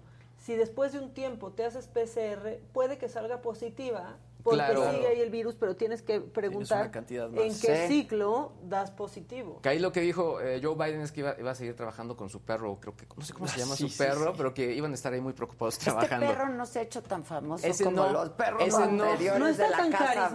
Blanca, ¿eh? No, no, pero La verdad. Como que le quiso dar su lugar a su perro y, Sí. y- y lo sacó ahí a Aparte es otro, porque a otro perro que tenía Ahora- lo tuvo que mandar porque atacó a alguien en la Casa Blanca, ¿no te, no te acuerdas? Oigan, lo que no sé es si ustedes tienen esta percepción o qué de el nivel de contagios en México. Está ¿eh? cañón. Muy fuerte. Está muy cañón. Muy fuerte. Yo estuve en Europa y pues ahí es como otra cosa, ¿eh? Están viviendo otro momento ahí. Pues es que sí, es que es por áreas, ¿no? O sea, como que... Es que ya llega antes la ola. La ola, pasó ya la quinta ajá. famosa ola, Sí. sí está la quinta ola, pero pero a todo lo que da, Yo ¿eh? tengo la mitad de mi Y familia gente muy joven, gente joven le está Sí. dando y muy fuerte. O Ahora, sea, también- que necesitan oxigenación. Están preocupados en Estados Unidos ahora por la ah, esta viruela símica. También y ya con la liberación de las vacunas allá, también la gente ahora se está eh, yendo otra vez a las farmacias, pero ahora con esta otra vacuna. Sí. Eh, hay esta psicosis todavía, pues con respecto a que nos podemos enfermar, ¿no? Bueno, Nueva York y San Francisco en alerta por la viruela. Y la Ciudad de México tiene Pues, muchos, también. pero, pero no, muchos na- casos, nadie ¿eh? le está prestando atención, No. ¿eh? No. Pero y hay sí unas fotos está- en redes sociales de la viruela. Es que es horrible. Pues unas ámpulas, luego unas Sí. ámpulas en la Deberíamos boca. decirle a Javi Derma que hable de esto. Y Paco Moreno también porque compartió imágenes de, de malos, malos diagnósticos. Ejemplo, De la viruela. decía, Sí, esta, por ejemplo, esta, por ejemplo, la diagnosticaron, no sé, una viruela normal y era eh, símica, cosas así. Bueno, pero hasta en Estados Unidos está pasando. Hubo un caso muy famoso, lo pasamos aquí hace unas semanas, una chava que empieza a sentirse mal, le empiezan a salir estas ampulitas, no, Pústulas les dicen, este, y le habla a la CDC y les dice, creo que tengo monkeypox, ¿qué podemos hacer? No es probable que tengas monkeypox, todavía no ha llegado a tu ciudad. Seguía mal, seguía mal. Va a un hospital público, le dicen, no, a ver, te vamos a mandar con el dermatólogo. El dermatólogo le manda cremas Pues y sí, le manda porque no es, tratamiento una, es, es- es un asunto... y nada. Y le dice el dermatólogo, ¿podría ser monkeypox? No, para nada. ¿Me puedo hacer aquí una prueba? No tenemos para que te hagas una prueba de monkeypox. dos semanas hasta que fue con otro médico, un médico privado, y le dijo, necesito que me hagas la prueba porque estoy segura que es eso. Y era viruela Pues del mono. claro. O sea, si eso está pasando en Estados Unidos, ¿no? Que hacen un seguimiento tan eh, puntual, pues aquí imagínate. Ha habido fotos de gente en el metro que le toma a alguien más. Aparte es súper contagioso Sí, también. súper, Súper contagioso. O sea, súper o sea, entrar en contacto con la piel de O alguien con la que ropa tiene de eso, alguien, con la claro, ropa. con- claro. O sea, el tratar las La prendas. probada de ropa. prendas, Claro. la probada de ropa. Sábanas, Eso se todo contagia así más fácil que el COVID. Claro. Sí, Por sí, ejemplo, no es pensar que nada más es una cosa este, sexual, porque así lo empezaron a... Así empezaron a Sí. que era por Y la además. Sí, y la. OMS tuvo que aclararlo porque de pronto se hubo una confusión ahí mismo. Oigan, y pasando a otros temas, pero que también van a ser muy virales ya en los próximos meses, ya se anunciaron las fechas, por así decirlo, de el juicio Elon Musk contra Twitter. Y la verdad es que va a ser una semana bien interesante porque será del 17, 17 perdón, al 21 de octubre. Elon Musk quería que todo esto fuera en Va a ser septiembre. un super serial. Va a ser un serial. culebrón. Va- de hecho, o- o- yo lo tengo en mi agenda. Sí, De claro. los previos, lo que va a pasar, etcétera. Para que se den una idea, eh, digamos, Elon Musk quería que esto fuera en septiembre. No quiso la gente de Twitter. Dijeron, bueno, pues te proponemos que sea el 17. Pues bueno, aceptamos y ahí van a empezar a arrancar con todo esto. Eh, días antes, el 13 de octubre, se van a reunir los accionistas de Twitter y seguramente estarán discutiendo qué es lo o cuál será el- la estrategia legal eh, ya definitiva que van a presentar. Por lo pronto, hay que recordar que esto se va a llevar a cabo en Delaware y lo que busca la gente de Twitter es que pues Elon Musk les cumpla y pues les dé esos 44 mil millones de dólares que puso sobre la mesa para adquirir la red social. Y eh, Elon Musk lo que quiere eh, decir es, oye, sí, pero muéstrame que realmente las cuentas falsas que tienes son las que dices y no las que mis cálculos me están diciendo, ¿no? Entonces, este va a estar bien Lo interesante. logró Elon Musk. Yo creo que a nivel empresarial va a ser uno de los juicios más mediáticos. claro. O sea, creo que este, Yo creo que el honestamente, juicio el juicio. Y creo que no había habido algo tan mediático en Están esta área. poniendo de moda los juicios Sí, otra vez. Sí, Johnny sí, Depp. Amber Heard va a ser similar. Y o sea, Elon Musk ha estado en estos dos, ¿eh? O sea, ahí mencionado. Exacto. Oigan, y es ya que para- no salió el Elon Musk. Canijo. No, salió. No, está muy Porque parecía toda una estrategia para La que Twitter verdad. sí esté obligado a transparentar los datos que parece que ni Twitter tiene. Sí. No creo que los tenga. Yo creo que no, No, yo creo yo- que yo es tampoco. incontrolable. Está súper difícil tener Yo les decía, les datos. ponía un ejemplo la semana pasada. Tú, eh, yo estaba buscando. Y es un fail. Mira, de hay- Twitter, sin duda. O sea, Yo estaba buscando, eh, vi que era trending topic Chalco y dije, pues, ¿por qué ahora? Lo busco, entonces empiezo a buscar y sí salen ciertas noticias, pero ya está abajo, empiezan a salir imágenes, pero ya es porno. Literal, es pornografía. Y pues la verdad es que está muy cañón porque al final no tienen un control para nada de Es eso. lo que te digo, claro. Pero en fin. Sí. Oigan, y bueno, pues esto entra mucho más en los campos de Jimmy y es que la gente de Amazon, junto con Amazon Music, pues obviamente están haciendo buen uso de ser una empresa de distintos elementos. Es decir, que tienen tecnología, tienen música, tienen películas, etcétera. Y ahora, a través de Alexa, van a sacar sesiones de música y de conciertos que acaban de, de grabar. Se llama Ama Sessions. Y pues tú básicamente le puedes decir a Alexa que te ponga, no sé, un concierto de Jesse Joy, de Mario Bautista, de Kinky, de Sofía Reyes, entre otros los que ya están confirmados. Está muy interesante porque yo en su momento, yo sí decía, es que Sony tiene los elementos para hacer esto. O sea, que la parte de música, de cine, de televisión, de tecnología, todo se una y brinden contenidos mezclados. Y la verdad es que ellos les están dando la vuelta. O sea, yo, Jeff Bezos, ahora con Andy Sassi al frente, están haciendo un gran, gran trabajo. Aquí ya lo están haciendo en México, así que eh, esperemos que les vaya bien para que obviamente continúen con este tipo de eventos. Adelante. Está, bueno. bien, está padre. Quizás se tardaron un poquito porque Spotify ya había tenido sesiones antes. Exacto. O sea, Spotify ya es un formato que había desarrollado, entonces, pues no sé, o sea, suena interesante. Oye, y, y hablando de eso nada más como nota al pie, pues se habla que TikTok le quiere competir a Spotify. Ah, ya lo registraron. Oye, ¿A TikTok Spotify? está súper cañón, ¿eh? Está súper cañón, pero todo el mundo tiene miedo, ¿eh? quiere parecer a Todo, TikTok. todo el mundo le, quiere temer a- le, le teme a TikTok por los datos. Y todo el mundo le trata de competir a TikTok Y de una forma más u no. otra. Más no. Instagram ahí está dando patadas de ahogado para Instagram competirle a está, TikTok. está echado a perder. O sea, ya es como un TikTok ahí pirata, ¿no? Sí, es muy raro. Ya. Sí. Y te has, y te has dado cuenta Yo cómo sé, baja ya, el número de ya. likes en tus Es que fotos. a través de A las redes, ¿eh? te- Instagram ya no muestra tanto tus fotos, o sea, los likes bajan mucho, en Ah, cambio ¿por publicas qué? un reel Ah. y a los reels les va súper bien, pero es esta misma ¿Por qué estrategia para que su eso? Porque se quieren privilegiando el video. están Sí, la semana pasada Para con TikTok. competir con Mark. Zuckerberg dijo, dijo eso y, y este... O sea, eh, para irnos más por historias y por reels. El por CEO videos, de, Instagram dijo, pues sí, por más que les gusten las fotos, los, los vamos a poner algunas, pero no. Aquí lo que importa es el video. Ya sea 15 segundos, 30 segundos, un minuto, vamos por el video. Ay, ya que salga otra app de puras fotos. Híjole, ya. Sí, yo creo que es lo que va a suceder. Bueno, la gente está preguntando mucho que qué pasó en Morena. No sé si ya se dieron cuenta ustedes en el chat. Pero dicen, ¿qué, ¿qué pasó? ¿Cuáles elecciones? ¿No? Bueno, este fin de semana se realizó la elección de congresistas nacionales de Morena. Participaron a nivel nacional, a ver si prestan atención en cabina, porfa. ¿sí? Dos, porque traen otro programa aparte, dos millones de simpatizantes. De cuántas, cuántas casillas fueron instaladas, 553 casillas fueron instaladas, 17 se invalidaron por anomalías, diversas anomalías. Y esto fue celebrado por el líder nacional del partido, por Mario Delgado, son pocas. Ayer tuvimos una jornada histórica para nuestro movimiento. Hubo plazas llenas en todo el país. Entre 1.5 y 2 millones de personas acudieron ayer a votar en las 20 entidades donde tuvimos elecciones. Se instalaron 345 centros de votación y solamente en 11 tuvimos incidentes que provocaron personas ajenas a nuestro movimiento donde se tuvieron que cancelar las votaciones.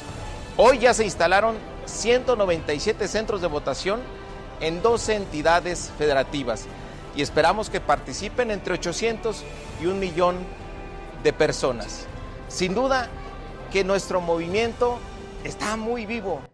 No, pues sí participaron hasta niños de 8 años. Sí, sí, sí, como. Todas las. Bueno, y esta mañana, ya lo veíamos hace un rato, el presidente eh, también celebró el proceso electoral de Morena. Hoy felicitó a todos los participantes, hasta los de 8 años, y reconoció pues que sí hay que mejorar los procesos de votación. Para eso está el INE, presidente. Pues considero que fue una buena jornada democrática porque participaron alrededor de dos millones quinientos mil ciudadanos. Fue masiva la participación. Para una elección interna, además, para elegir delegados al Congreso, dos millones quinientos mil, es muchísimo, porque también muchos que no eran militantes de Morena, me informan, se inscribieron. Al mismo tiempo se estaban afiliando a Morena, por eso fueron muchos los que participaron. Y eh, pues conducir esta jornada eh, fue pues muy meritorio de los dirigentes, Mario Delgado, Citlali, la secretaria, y todos. Bueno, y en otros temas, ya poco más de dos meses del feminicidio de la abogada y activista Cecilia Monzón en Puebla, fue detenido Silvestre N., identificado como quien le disparó cuando ella iba en su camioneta. La Fiscalía de Puebla informó que este hombre fue detenido en Veracruz, que con ello se esclarece ya totalmente este feminicidio. Elena eh, Monzón, hermana de Cecilia, escribió en Twitter que el proceso apenas empieza. Las detenciones deben convertirse en condenas máximas y pronto, solo así habrá justicia para Cecilia. Y en Guanajuato hay una niña de seis años, seis años, y dos hombres fueron asesinados el sábado y fue en un ataque directo. Las autoridades lo que han informado es que hombres armados llegaron a la comunidad de Santa Teresa en Guanajuato y les dispararon a las víctimas cuando iban pues caminando ahí por la calle. Otra mujer de 20 años resultó herida, se reporta grave. En Guerrero, ahí Jesús Rivera Rojas, empresario y líder de la Asociación de Bares y Discotecas de Acapulco, fue asesinado ayer, la madrugada del domingo, afuera del bar Tóxica. Está en la costera Miguel Alemán. Según las autoridades, Rivera Rojas fue atacado por un grupo de hombres que le disparó desde un vehículo en movimiento. La Fiscalía de Guerrero abrió una carpeta de investigación por homicidio, pero bueno, no hay detenidos todavía. ¿Y a qué vamos? ¿Sí? ¿Con la hermana? ¿La hermana Juana? Bueno, este fin de semana concluyó la jornada de oración por la paz con el encendido de velas y oraciones por la seguridad en el país y por los criminales originada por el asesinato de dos sacerdotes jesuitas en Cerocau y en Chihuahua y por la violencia que se registra cada día en el país. Justo hoy, por cierto, se cumplen seis semanas del asesinato de los padres jesuitas. En los rezos de ayer, pues la oración era por la conversión de los victimarios, que han perdido el sentido de la caridad y la fraternidad, para que busquen la luz de la razón y de la fe y que sean conscientes de no causar tanto dolor y muerte y recapaciten en sus actos. El padre Luis Gerardo Moro, provincial de la Compañía de Jesús en México, envió este mensaje, les decía, a 40 días justo de los asesinatos de los sacerdotes Javier y Joaquín en Cero Cabo. A 40 días del asesinato de nuestros hermanos Javier y Joaquín, junto con los laicos Pedro Palma y Paul Berreyesa, los jesuitas de México queremos agradecer a todas las personas que nos han abrazado en la fe y en la búsqueda de justicia y paz. El dolor por su partida es aún muy profundo, pero creemos que, al igual que Jesús fue crucificado por la salvación del mundo, nuestro camino como iglesia debe continuar, siempre al lado de todas las víctimas de la violencia porque su sacrificio es un permanente recordatorio de lo que debemos cambiar. Estamos convencidos de que esa sangre derramada debe ser fermento para construir la añorada reconciliación y paz que nuestro país necesita. Por eso hemos manifestado a las autoridades de los tres niveles de gobierno que para la Compañía de Jesús es prioritario garantizar los derechos de la comunidad rarámuri, que se debe resarcir el daño que han causado la violencia y el olvido a la Sierra Tarahumara desde hace décadas, como ha sucedido también con casi todos los pueblos de muchos rincones de nuestro México.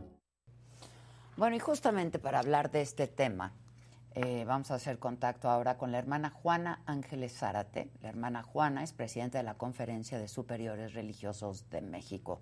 Hermana, ¿cómo está? Buenos días. Muy buenos días, Adela con gusto de poder conversar con ustedes. Igualmente, igualmente, hermana Juana. A ver, este, ¿qué, qué, resaltaría de, estas, de estos días de oración, esta semana de oración, semanas de oración? Sí, en estas tres semanas de oración, que también déjame compartir que no solamente fue de la Iglesia Católica, aunque es la Iglesia Católica la que convoca, eh, participaron varias iglesias y personas de buena voluntad, independientemente de la religión que profesamos.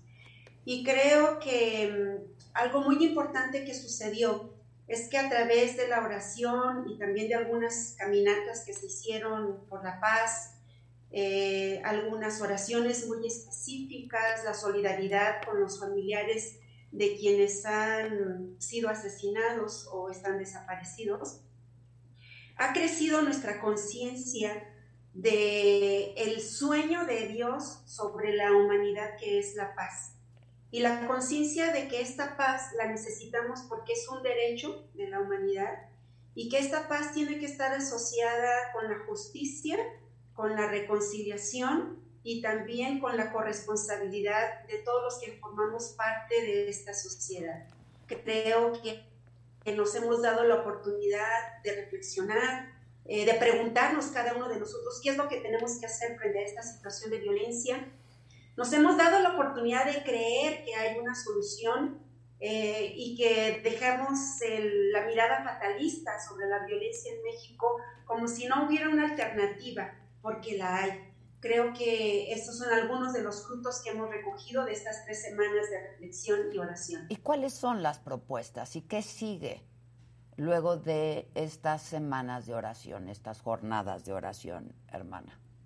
Sí, estamos eh, reflexionando en cuáles son los pasos a seguir. Algo que nos queda muy claro es que nos sentimos llamados a generar y colaborar en un diálogo social para la pacificación del país.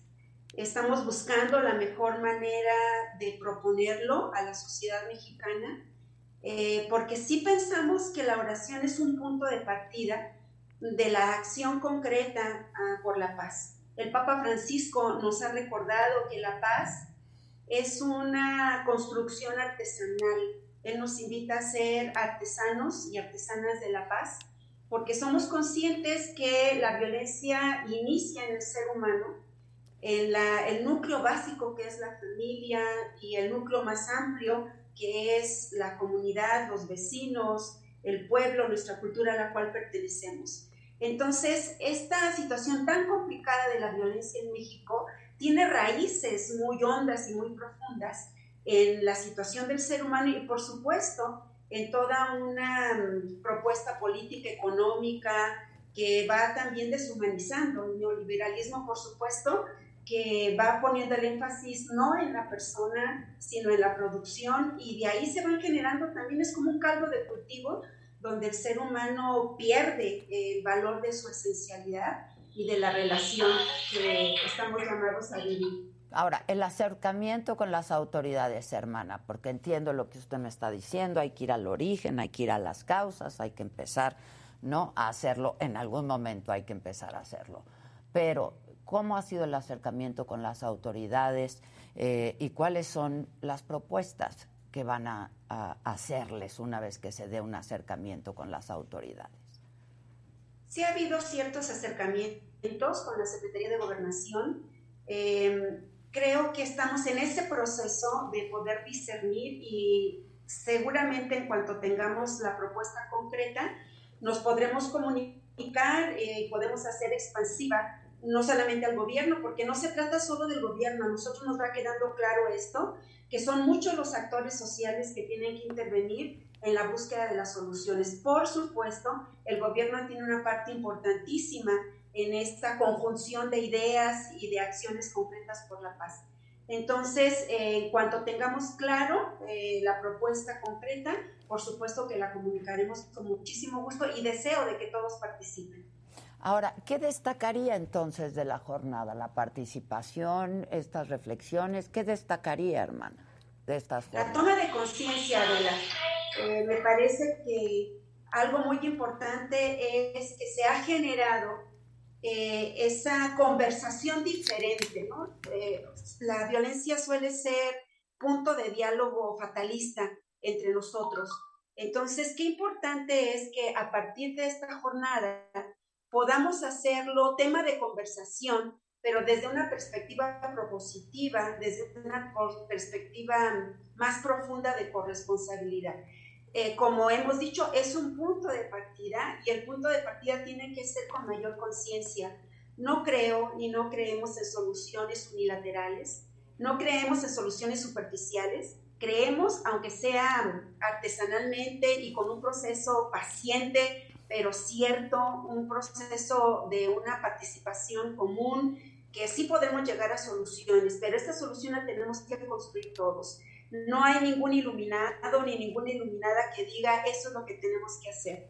Creo que eh, la capacidad de diálogo y de búsqueda conjunta es lo que nos podrá fortalecer para encontrar las soluciones y la corresponsabilidad necesaria para este problema. ¿Y qué, consideraciones tiene sobre la postura del presidente hoy que se cumplen justamente eh, seis semanas, lo decía yo, del asesinato de dos hermanos eh, jesuitas.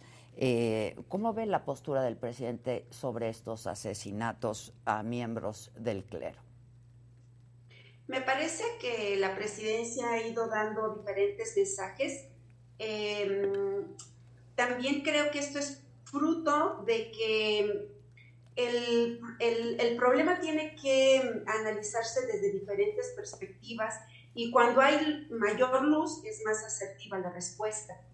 Entonces me parece que en su postura está dando una respuesta, em, va también dando razón de su política de seguridad y creo que en cuanto haya más posibilidad de una escucha mutua, todos los sectores de la sociedad podríamos ir cambiando nuestras posturas, porque es la escucha de posturas diferentes, dejándonos iluminar por los demás, que podemos ser más asertivos en nuestra respuesta verbal y sobre todo en nuestra respuesta de acciones. ¿Y ve esta apertura, hermana?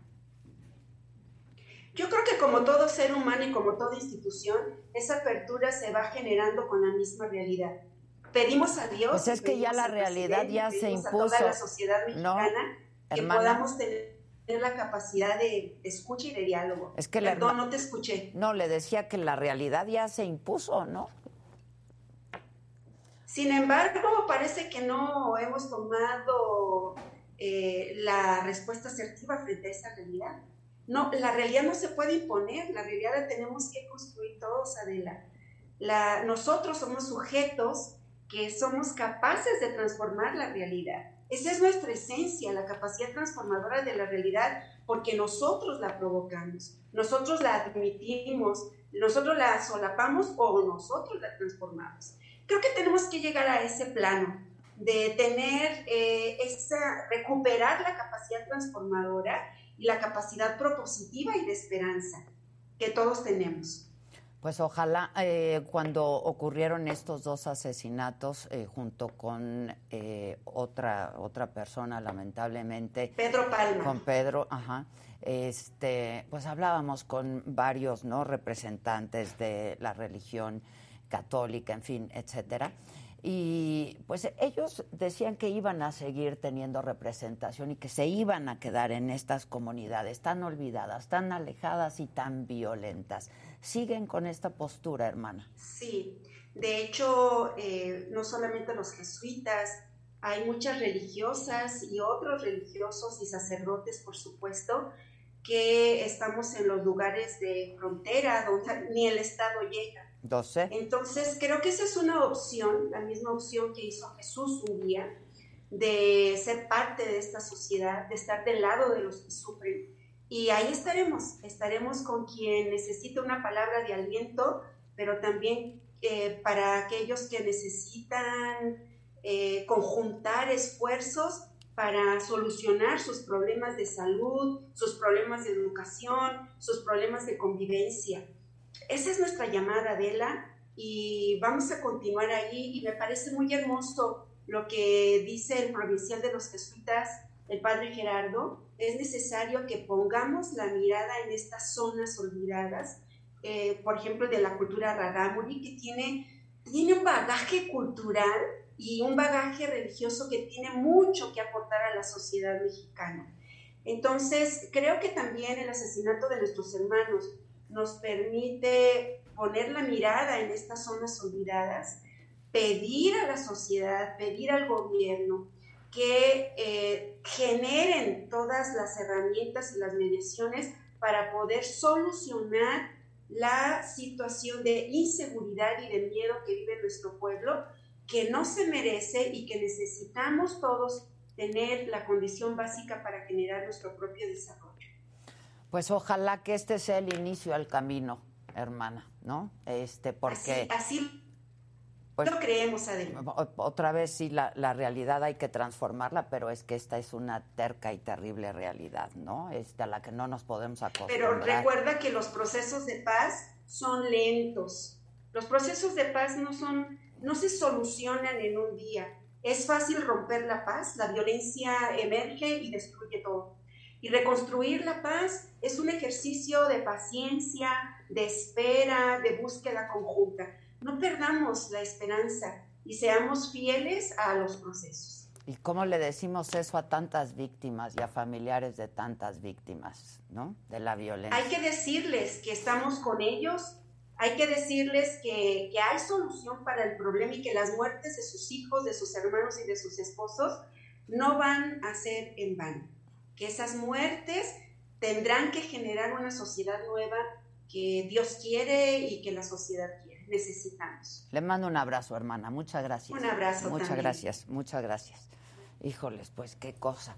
Oigan, ¿y hoy el Papa? ¿Oyeron? Ay, sí, que igual y también. Quiere que vamos a tener dos papas eméritos. Sí, ya era un rumor que se venía cocinando. Pues sí, Ahora, digo, el- no lo confirmó. No, porque además- solamente dijo que iba a viajar menos. ¿no? Exacto. Que, su Que era una posibilidad. Primero empieza por ahí decir, tengo que viajar menos porque me estoy cansando. Si no, pues no pasa nada, se cambia de papa. Pues sí, pues sí. solo me Qué buena este actitud, ¿no? La hable las cosas. Exacto, Y pues además sí, también- no pasa nada, ¿cuál es el problema? O sea, ya se escuchaba el rumor, pero la gira en Canadá estuvo muy fuerte. Entonces también seguramente eso le detonó como el repensarlo y pues, a- Claro. aventarse esta declaración. Sí, claro. No, y es lo que escuchaba. Ahora en- van a haber tres papas. Sí, lo que exacto.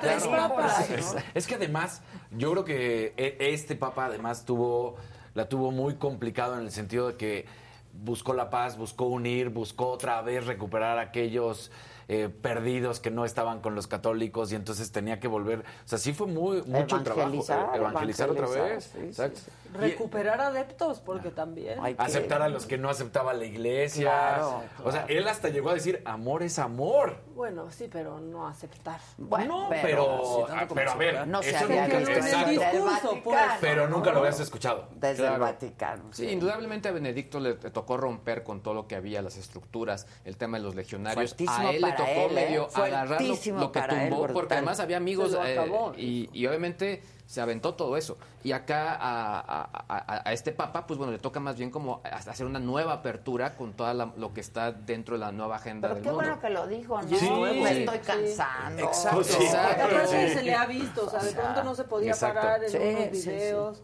Y estamos acostumbrados a que siempre vamos a ver al Papa co- como vimos a Juan Pablo. Sí, Que ya no podía hablar, que ya no podía hacer Y nunca realmente dicen nada. algo, ¿no? O sea, nada más lo ves No, como sí, siempre ha estado en total Pablo no dijo nada. Pero él, Ay, no, este, Juan Pablo fue más... Híjole. Bueno, Bueno, pues para cambió todos los que la historia mucho. geopolítica del mundo, ¿eh? Sí, con Juan claro. Pablo II, sin duda. Sí, que, sí, que sí, ahí digo, es un tema súper interesante, pero habrá que ver qué congregación es la que pues sale más beneficiada de los cambios. Es bien interesante esos movimientos políticos ahí dentro. Pues muy bien, muchachos. ¿Y qué dice la banda antes de que ¿Qué dice Pues la banda? vaya? Viene Gustavo, ¿no? Luz Vázquez dice, la iglesia acepta a todos porque no queda claro eso. Pues, pues digamos que el Papa los aceptó, la iglesia no, pero porque la iglesia va como en el 94 apenas. O sea, va, va años atrás. Perdón, no te escuché, señor amigo Sí, productor que ya y llegó, que ahí amigo. está, míralo. Ahí Aquí está, está, ya yo ya estoy Ahí está, escuchando ahí unos está. pasos. ahí ¿Cómo está. estás? Se iba a sentar y dijo, me siento, no me siento. ¿No te sientas? Dice, se quedaron clavados con el tema de la hermana. ¿Qué pasa? pasó? Es que dice, paso o no Traen paso, me siento, no me siento. Y entonces se quedó a la tú mitad. quieras, ¿quieres tomar tu café allá, aquí? ¿Qué quieres? ¿Quisieras pasar? El que sigue, Pues por vente, favor. vente. Sigue, Venga. sigue, sigue, por favor, venga.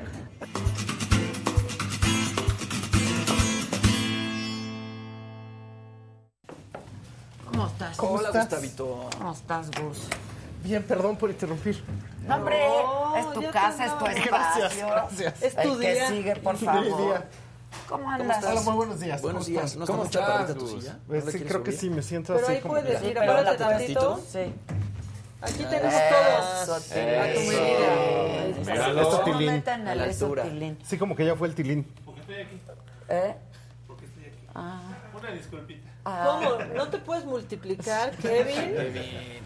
Bueno, pues ese es el Oye, asunto. ¿ya dijiste qué color toca? Pues no, Este, todavía no lo he dicho, apenas Justo vengo a decir Ya Que te lo iba a traer hoy, Sí. dijo. Aquí está, ya te lo mandé. Ajá. Ya, yo ¿Cuál ya lo sabía desde antes, me lo dijiste. Pues eh, fíjate que está pasando una cosa que creo que de hecho tiene que ver con todo lo que está sucediendo alrededor y lo que está sucediendo en el medio ambiente. O sea, en el medio ambiente cultural y político y demás, que es que resulta que Pew Research Center en Estados Unidos, que es un Híjole, think parece tank, que le estoy haciendo una super propaganda aquí. ¿A quién, a quién? A, la- a FEMSA. sí. Ah, mira, no, ya. No, no, basta. Sí, ya, no, ya. no, no, basta. Sí, o toda la cartera de productos. Es que no entiendo qué toma están haciendo, entonces no sé por dónde No, ya, esconder. ya no hay nada. Ya no hay nada. Mi, mi ¿No? bebida. mi Entonces bebida. te decía, ellos están analizando y en Estados Unidos vieron que los índices de tristeza están subiendo. O sea, la gente no está contenta. No, y eso él dice que hoy es el día de la alegría. se ¿no? dice. ¿En Es qué lo que se planeta? dice. ¿En qué Pero también aquí en México han hecho encuestas y se han hecho estudios y resulta que la gente cada vez más siente un desasos, una desazón, siente una tristeza, desasosiego también. siente desasosiego, sí, todas esas que no puedo pronunciar, desazón y desasosiego. y podríamos decir, oye, pues ya vamos bien, pero pues resulta que no vamos tan bien. Y una de las cosas que están pasando es que a mí me llama mucho la atención como el gran proyecto del siglo XX, a lo mejor era que todos íbamos a ser de clase media y ahorita estamos aceptando que pues básicamente vamos a tener escenarios económicos malos, pues no los siguientes tres años, sino probablemente sí. una década Por o dos decaditas década, o un poquito más. Entonces, eso una de las cosas que está provocando es que de hecho eh, todos recordamos el año 2018 o 2019, cuando básicamente la idea era éramos tan felices y no nos habíamos dado cuenta. Y entonces, si ya habíamos eh, pronosticado que el año 2022 era el año del desenfreno, pues ¿qué pasa después del desenfreno? ¿A ti cómo te va con la cruda? Otra, o sea, la cruda realidad. Después del desenfreno, la cruda O sea, es- la cruda es terrible. La cruda es terrible y precisamente por eso Eso nos va a pasar. en el año 2023 la palabra del año es melancolía. Y que- el color por eso es el que es. Ajá, efectivamente. Melancolía es un dulce dolor de quiero volver al pasado. Es esa cosa que sientes así de, tengo. híjole, qué ganas de estar allá, a donde no puedo volver, a donde no le puedo hablar, a esa persona con la que ya no vas a estar, tienes esa melancolía de, ay, qué ganas de volver al pasado. Jamás vamos a poder volver a, a esos días maravillosos del año 2018, donde todo era así, wow, donde no había pandemias, donde no traíamos cubrebocas, y eso está creando esta cosa como melancólica.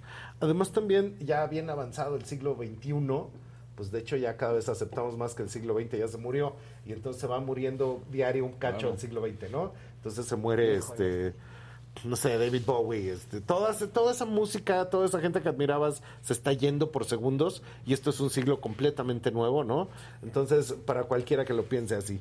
Y de hecho, precisamente por eso, ¿qué puede ser más melancólico que recordar, esto es muy raro para las generaciones de ahora porque creen que les dan plastilina caliente, entonces recordar el atole que te daba tu abuela. Y tu abuelita en tu casa te daba tu atole de vainilla en tu tacita de peltre. Con canelita. Con canelita. Entonces, ahorita se ve raro porque es así como de, no, yo quiero mi latte, no quiero este la- lo espeso del, del atole. Pero Mi precisamente por eso fue que la idea para el año 2023, el color del año es exactamente peltre. Estoy viendo quién. Todos traemos, fíjate, esto es bien curioso. Han hecho estudios juntando gorra de ombligo de millones de personas. Y Yo traigo una vomitada Ajá, de, de colores. azules. Sí. Entonces, resulta que la borra de ombligo. Tu año, ¿Qué Casarín? Ahora sí, Pero es un azul Es más azul. peltre, Sí, ¿no? el este es un azul más peltre, pero todo lo que se junta del ombligo de fibras es azul porque de hecho es el color que más usa la gente en el mundo. O sea, desde la fibra la de los jeans, azul, sí. etcétera, es el color más común. Entonces, de hecho, no a la gente le gusta mucho. El color peltre es como más este ¿Qué te Yo sí. puedo Es azul decir? clarito, Aquí más ¿no? como esto, Exacto. como más azul clarito. Sí, no. De Mañana hecho, lo traigo. si te Más vas- acá, ¿no? Y pasado. Lo Este, tengo. es como es. Sí. Ese es. Exacto. De hecho, si ustedes lo ven en la tienda, hay peltres color Míconos. oscuritos. Ah, Es color Míconos. Ah, Ah, sí, pero el de agua, el cielo, ¿no? Todo. Todo. Entonces, precisamente ese es el tono del año. Y ahí tenemos siempre, yo creo que una relación muy curiosa con el azul. Cuando lo pensamos en esto de que ya ves que siempre hay el día más triste del año, este, los blues como música, etcétera. Entonces tenemos una relación con el azul de que es como un color cálido, pero al mismo tiempo es un color un poco Triste. Bueno, Blue. un poquito Pues sí, triste. blue. Sí, poquito pues hasta en la película del, de Disney de los modos, la tristeza era el azul. El azul, Sí. ajá. Sí, la de los sentimientos es el azul. Y aquí está pasando algo fundamental. Todo el equipo Trendo hace esto, o sea, se hace desde las presentaciones, la comunicación en redes y demás, pero particularmente el desarrollo de la idea del color del año la hago con el Cool Hunter que es Andrés Hernández. Entonces estuvimos viendo todos estos tonos de azul para inspirar a la gente a que los empiece a usar, los empiece a meter a temas de interiorismo. En la última Bienal de Venecia, que estaba ahorita, resulta que había una gran cantidad de obras de arte que también están en ese tono. Y aquí algo- Azules. azules, pero es ese azul específico, ese azul como bajo, levemente verdoso. Ah, mira, esto por ejemplo son puros mexicanos que fruta vendían. Entonces, Ah, ciruela, mira. chabacano, melón y sandía. Entonces, esto que dice ahí Gus Murrieta, Fabián Capelo, Andrés Lima, ¿no? Jorge Diego Etienne, acá, el que vino, que tenía Sí, todo sí, esto, sí. toda su exposición está en ese mismo tono. Entonces empiezan de repente obsesiones cromáticas. No te puedo explicar lo bien que nos fue en el verde quetzal durante el 2022. cañoncísimo porque sí fue verde, un pronóstico ¿eh? Muy impresionante. O sea, sí fue así de te cae, todo era verde. De hecho, va a acabar el 8 de agosto con esta nueva película de Apple que va- se llama la de Lock. que Sí. suerte. Ah, todo verde, todo Todo es verde, todo es verde. Sí. Entonces, de hecho, una de las cosas que estábamos viendo es que precisamente como en la alta costura o en la alta moda empieza a aparecer esta preeminencia de tantos tonos de ese mismo azul. Y entonces, de hecho, una cosa muy curiosa, el, el año pasado, si ustedes entraron a las tiendas de Swarovski, entonces resulta que eran todas verde quetzal, pero eso lo hicieron, o sea, por supuesto no lo hacen por mí, No cierta- entiendo, entiendo, ciertamente pero no lo son hacen las por mí, pero tendencias. es la tendencia. Y el, este, nosotros teníamos ya todo este documento preparado y resulta que hace como dos días todo el Instagram de Swarovski se tiñó de peltre. Ahora todas las tiendas van a ser peltre. Entonces eso también es muy interesante como cuando está bien pronosticado, entonces tú te das cuenta cómo empieza a cambiar esa cuestión de que es un color que empieza a aparecer por todos lados. Claro. Y de hecho, algo que probablemente la gente ni sepa ni se da cuenta, pues pronósticos de color no nomás hacemos nosotros, los hace Pantone, los hace Comex, los hacen todas las compañías que venden Claro, pintura se en el mundo, todo mundo los hace. Y algo que es bien interesante es que de hecho eh, la gente podría pensar, ah, sí, claro, entonces están hablando del tema del color y seguramente pues ya se, se sientan, se inspiran y dicen, ay, debe ser azul. No es así. O sea, de hecho sí tiene que ver qué tantas menciones va, está teniendo eh, desde redes sociales, búsquedas en Google, sentimiento, venta del año pasado, cuáles son los códigos que favoreció a la gente en color y el mood cultural, que ese mood Eso cultural es, ahorita todo, es ¿no? un gran corte. Sí, de hecho, fíjate Adela, qué curioso, hay gente que dice que el siglo XIX fue muy largo, porque resulta que empieza cuando le cortan la cabeza a María Antonieta, 1789, o sea, acaba el 18, empieza el Sí, 19, claro. y acaba hasta la Primera Guerra Mundial en 1918. Un siglo súper largo, pero que el 20 fue cortito, porque empieza cuando acaba la Primera Guerra Mundial y dice la gente, que yo creo que en México eso no nos importa, aunque a nivel mundial es importante, que realmente el punto de quiebre fue la caída del muro de Berlín. Coincide la, la caída del muro de Berlín con la invención del Internet. A mí que se caiga el muro de Berlín me, me tiene sin cuidado, pero que se invente el Internet Claro, literalmente transformó absolutamente todos los Ahora, el aspectos de mi vida. es, es, una- es, es color de tecnología. Exacto. Sí, es un color Twitter, tecnológico. sí, claro. Twitter es azul. Sí. Toda Es como la casi del tecnología tono. Sí, Pero sí, eso me ¿Cómo tiene esta dualidad, no? Porque primero tú hablas de, de esta tristeza y de esta melancolía y de reconocer, pero también hasta en los niños, dibuja un día bonito, sol Sí, y y azul, el ¿no? cielo O sea, azul, el cielo Sí, azul. esa crayola. Pero lo, lo que les decía es que de- en- salió en The New York Times y salió en una revista que se llama The Cut Magazine, que está ahorita inminentemente un gran cambio de shift.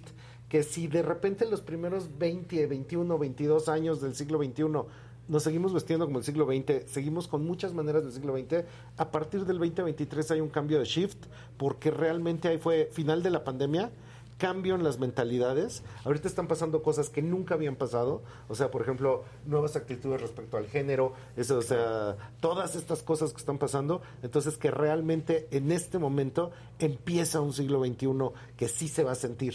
Entonces, eso es precisamente lo que causa la melancolía. O sea, nace de a de veras. Sí, nace de a de veras, que es lo mismo que pasaba en el siglo XX. En 1914 te veías del siglo XIX. Claro, Pero claro. en 1923 Ya estabas en el- ya eras flapper, ya bailabas charleston, Sí, sí, ya sí. andabas con tus collares, oías jazz, tenías radio, ibas al cine, manejabas coche, las mujeres trabajaban. o sea, ahí eso, claro. ya era otra cosa, totalmente diferente. Es cierto. Entonces, aunque pareciera, híjole, ya estamos muy adelante, apenas se va a sentir el golpe apenas se va a sentir todo, este, estos análisis culturales están planteando eso, que viene un gran cambio cultural que ahora sí se siente y que dice, de aquí ya empieza, ya no hay vuelta para atrás, entonces a partir de este momento realmente es el siglo XXI.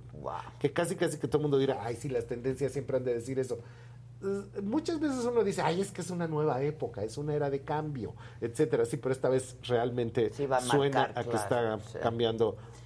Y me parece Gacho. con mucho sentido, ¿no? Sí. Me hace muchísimo sentido con todo lo que ha venido pasando, claro. Entonces, eh, particularmente en color, se estudia un gran ciclo, que es un ciclo que dura veintitantos años, y siempre el punto de quiebre es el, el ciclo se mueve del lila a empieza a cambiar los colores. Entonces, la última vez que hubo un gran lila fue con los emos a principios del siglo XXI. Entonces eran jeans lilas, pelo lila, este, casualmente computadoras lila, aspiradoras lila, Todo lila. todo era lila. Sí.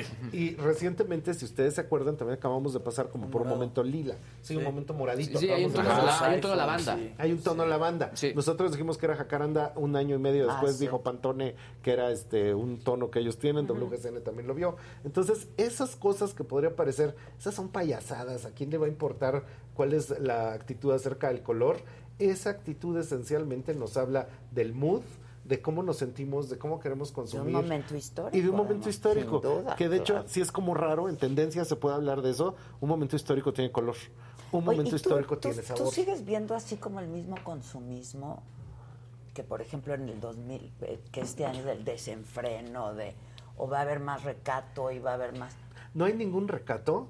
O sea, básicamente es el mismo consumo. Todos los analistas dijeron, no, es que ahora sí, ya después de la pandemia, todo el mundo va a dejar de comprar y todo el mundo va a comprar No, consciente. exactamente lo No está pasando. contrario. Está pasando algo completamente diferente. Y resulta que la gente está consumiendo más, pero más barato. Entonces resulta que eso sí es un cambio.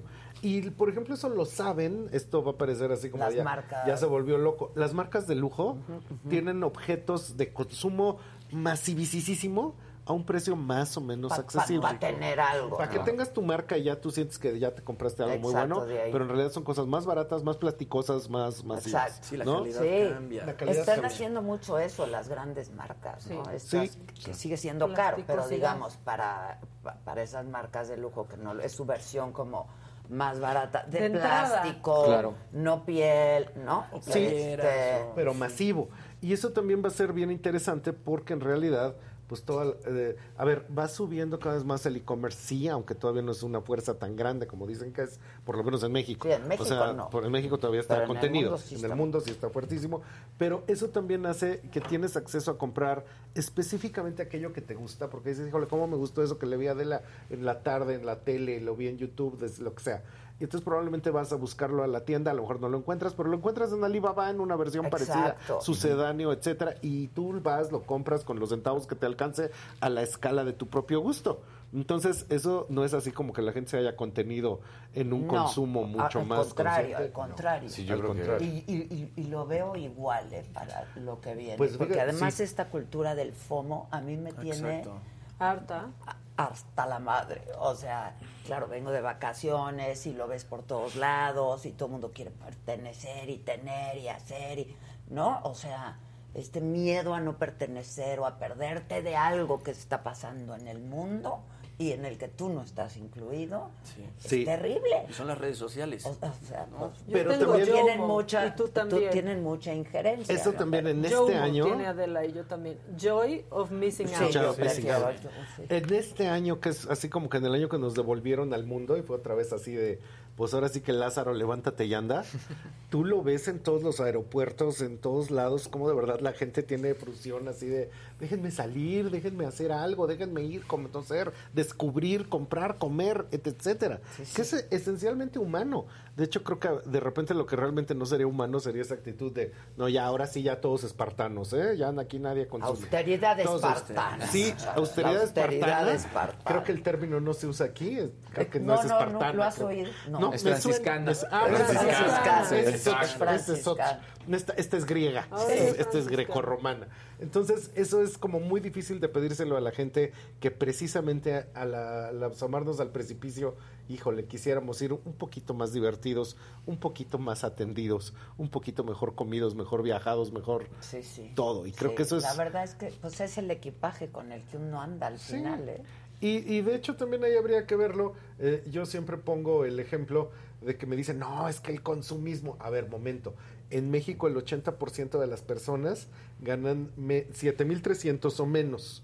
La capacidad que tienes para contaminar con 7.300 pesos no es tan grande. Sí, como O sea, para qué bueno que la gente... pertenecer a ese Ajá, gran... Qué bueno que la gente pueda utilizar ese dinero para satisfacer sus necesidades, etcétera, pero hay tantas carencias que yo creo que sería básicamente inhumano decirle a la gente no consumas, este, limítate, o sea, ya bastante limitada está. No, yo creo en que hay nuestro que país a la es muy diferente el consumo en México dale al con consumo. todo, en- ¿eh? Sí, dale con lo que con puedas, todo, que satisface a tu familia, a tus hijos, este, encuentra las mejores opciones, encuentra las mejores ofertas, pero sí hazlo. Y eso en una actitud de consumo en general, creo que también algo que está pasando es que a la gente le gusta pues precisamente tener su casa muy bonita y cada quien en la medida de sus posibilidades. Olvídate, Sí. ¿no? A aspirar a, un- a una vida. y verte muy bien y tener tu ropita y tus cosas, etcétera. Y eso hoy por hoy los agoreros del desastre nos dicen que eso es malo, pero en realidad pues esa es la manera en la que nuestra cultura ha articulado consumo, gusto, estética, etcétera. Y, pues, Formas, ajá, ¿no? formas, Formas, formas. Y pues precisamente por eso entonces este pronóstico de color, Es yo azul. creo que aunque suena triste, es particularmente bueno porque esa melancolía, lo que va a seguir después de eso, es realmente ya no estés añorando un pasado al que no vas a volver. Ya no se va a volver. No ya vas a volver se acabó. nunca, ya se acabó totalmente. Se acabó. Entonces dale buena cara al frente y tiene que haber, si están hablando del mundo de un cambio de shift, para nosotros, Nosotros el que hacer 2023 y el lo mismo, 2024. En el 2024 tiene que haber un cambio de shift de manera necesaria porque los años en México, esto que se mide las capas que le vas poniendo a las pirámides por sexenios, ¿no? No, exacto, Entonces, exacto. cada seis años le otra capa a la pirámide.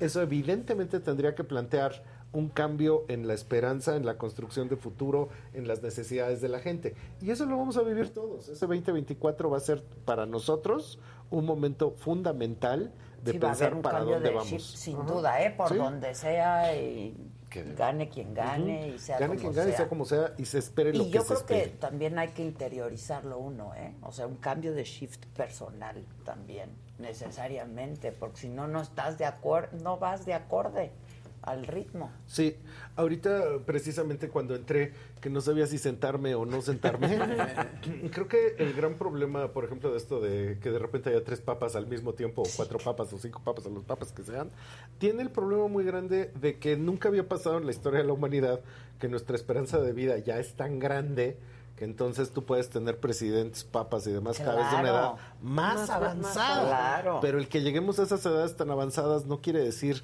que, lleguemos vida- enteros. y una vida mejor. Ajá, y que Claro, lleguemos claro. al Sí, 100. porque el chiste es 100. Y que uno se sepa retirar a tiempo. Sí. Como el Papa A mí me parece este muy bien lo que dijo el Papa. Sí, está muy bien. Claro que ahorita este, nos escandaliza mucho porque no lo pensábamos Que pudiera ocurrir Que pudiera cosa ocurrir. así. O sea, ajá, era algo inimaginable. Era hasta que hasta que te toque hasta el final.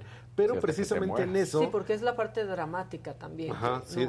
Y, y- y- que se te van juntando, como decía San Malaquías. Este, es que dice San Malaquías que est- estamos en el penúltimo, pero dice ahí, pero entre el penúltimo y el último hay varios, ¿eh? Eso dice. Está buenísimo, eso dice. tiene razón. Entonces, en eso que dices tú de un cambio de shift, de un cambio de cómo estamos, un cambio de vibra, creo que también es fundamental entendernos en cómo va uno cambiando de edad y también en este cambiar de edad, pues cómo de repente a ustedes mismos ya les ha de estar pasando aquí. A mí ya me llegó a la oficina, esto es muy sorprendente, ya me llegó la primera persona A, generación A.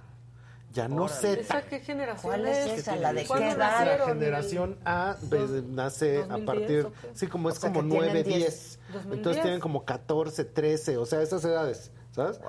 Entonces, 2008 este este chavo ahí, está ¿no? entrando ahorita a segundo de prepa. Pero entonces fue así que llegó y dijo, es que yo quiero aprender de tendencias y demás. Fue muy sorprendente. 15 años, Ajá. 14, 15 Y años. la perspectiva sí es una cosa completamente diferente. Entonces ¿Qué uno lo ve en el cambio generacional. ¿En Ajá. qué andan, eh? ¿Qué ¿Cómo, onda cómo va esa generación? Pues es que de hecho precisamente nos ha abierto la puerta a sus maneras de hablar, a sus juegos, videojuegos, actitudes, este, cómo se habla respecto a género, todas esas cosas son completamente diferentes. No, y es que de pronto en entrevistas has dicho que ya personas de 28 años para trabajar en tendencias ya están Grandes. viejas. Pues o sea, ya Pues no, es que el gran ya no la problema, traen. con todo no. respeto, ¿eh? porque si no ahorita me cancelan, pero es que para trabajar en tendencias pues tienes que pensar qué es lo que viene. Claro. Y si de repente ya estás con alguien más millennial, te dicen, no, viene mucho Da Punk y Gorilas. Sí. No, disculpe, no, Coldplay y. Sí. Claro, exacto. Entonces, esa, esa ímpetu también va a hacer que este tono de azul para el 2023 pues eh, nos haga pensar en un azul juvenil, en un azul de una mañana que va despertando, de un sol que apenas va saliendo y de un albor de un nuevo día para poder tener una actitud distinta. Uy, qué bonito lo dijiste. Yo creo que con eso nos vamos. Esa es la frase de hoy. Antes de que nos vayamos, es que hemos tenido un amarillito ya repetido y es Seferino y, y te pide a ti tal cual. Adela, los secuestradores y homicidas de mi hijo salen libres por una jurisprudencia. Necesito tu ayuda para difundir, por favor. ¿Cómo me pongo en contacto con ustedes? Así nos mandas tu teléfono por el Seferino, WhatsApp, por favor. Seferino, por favor. Sí, cómo no. Este. Aquí está, ya nos escribió, ¿eh? Ah, Ya buenísimo. está todo. Buenísimo.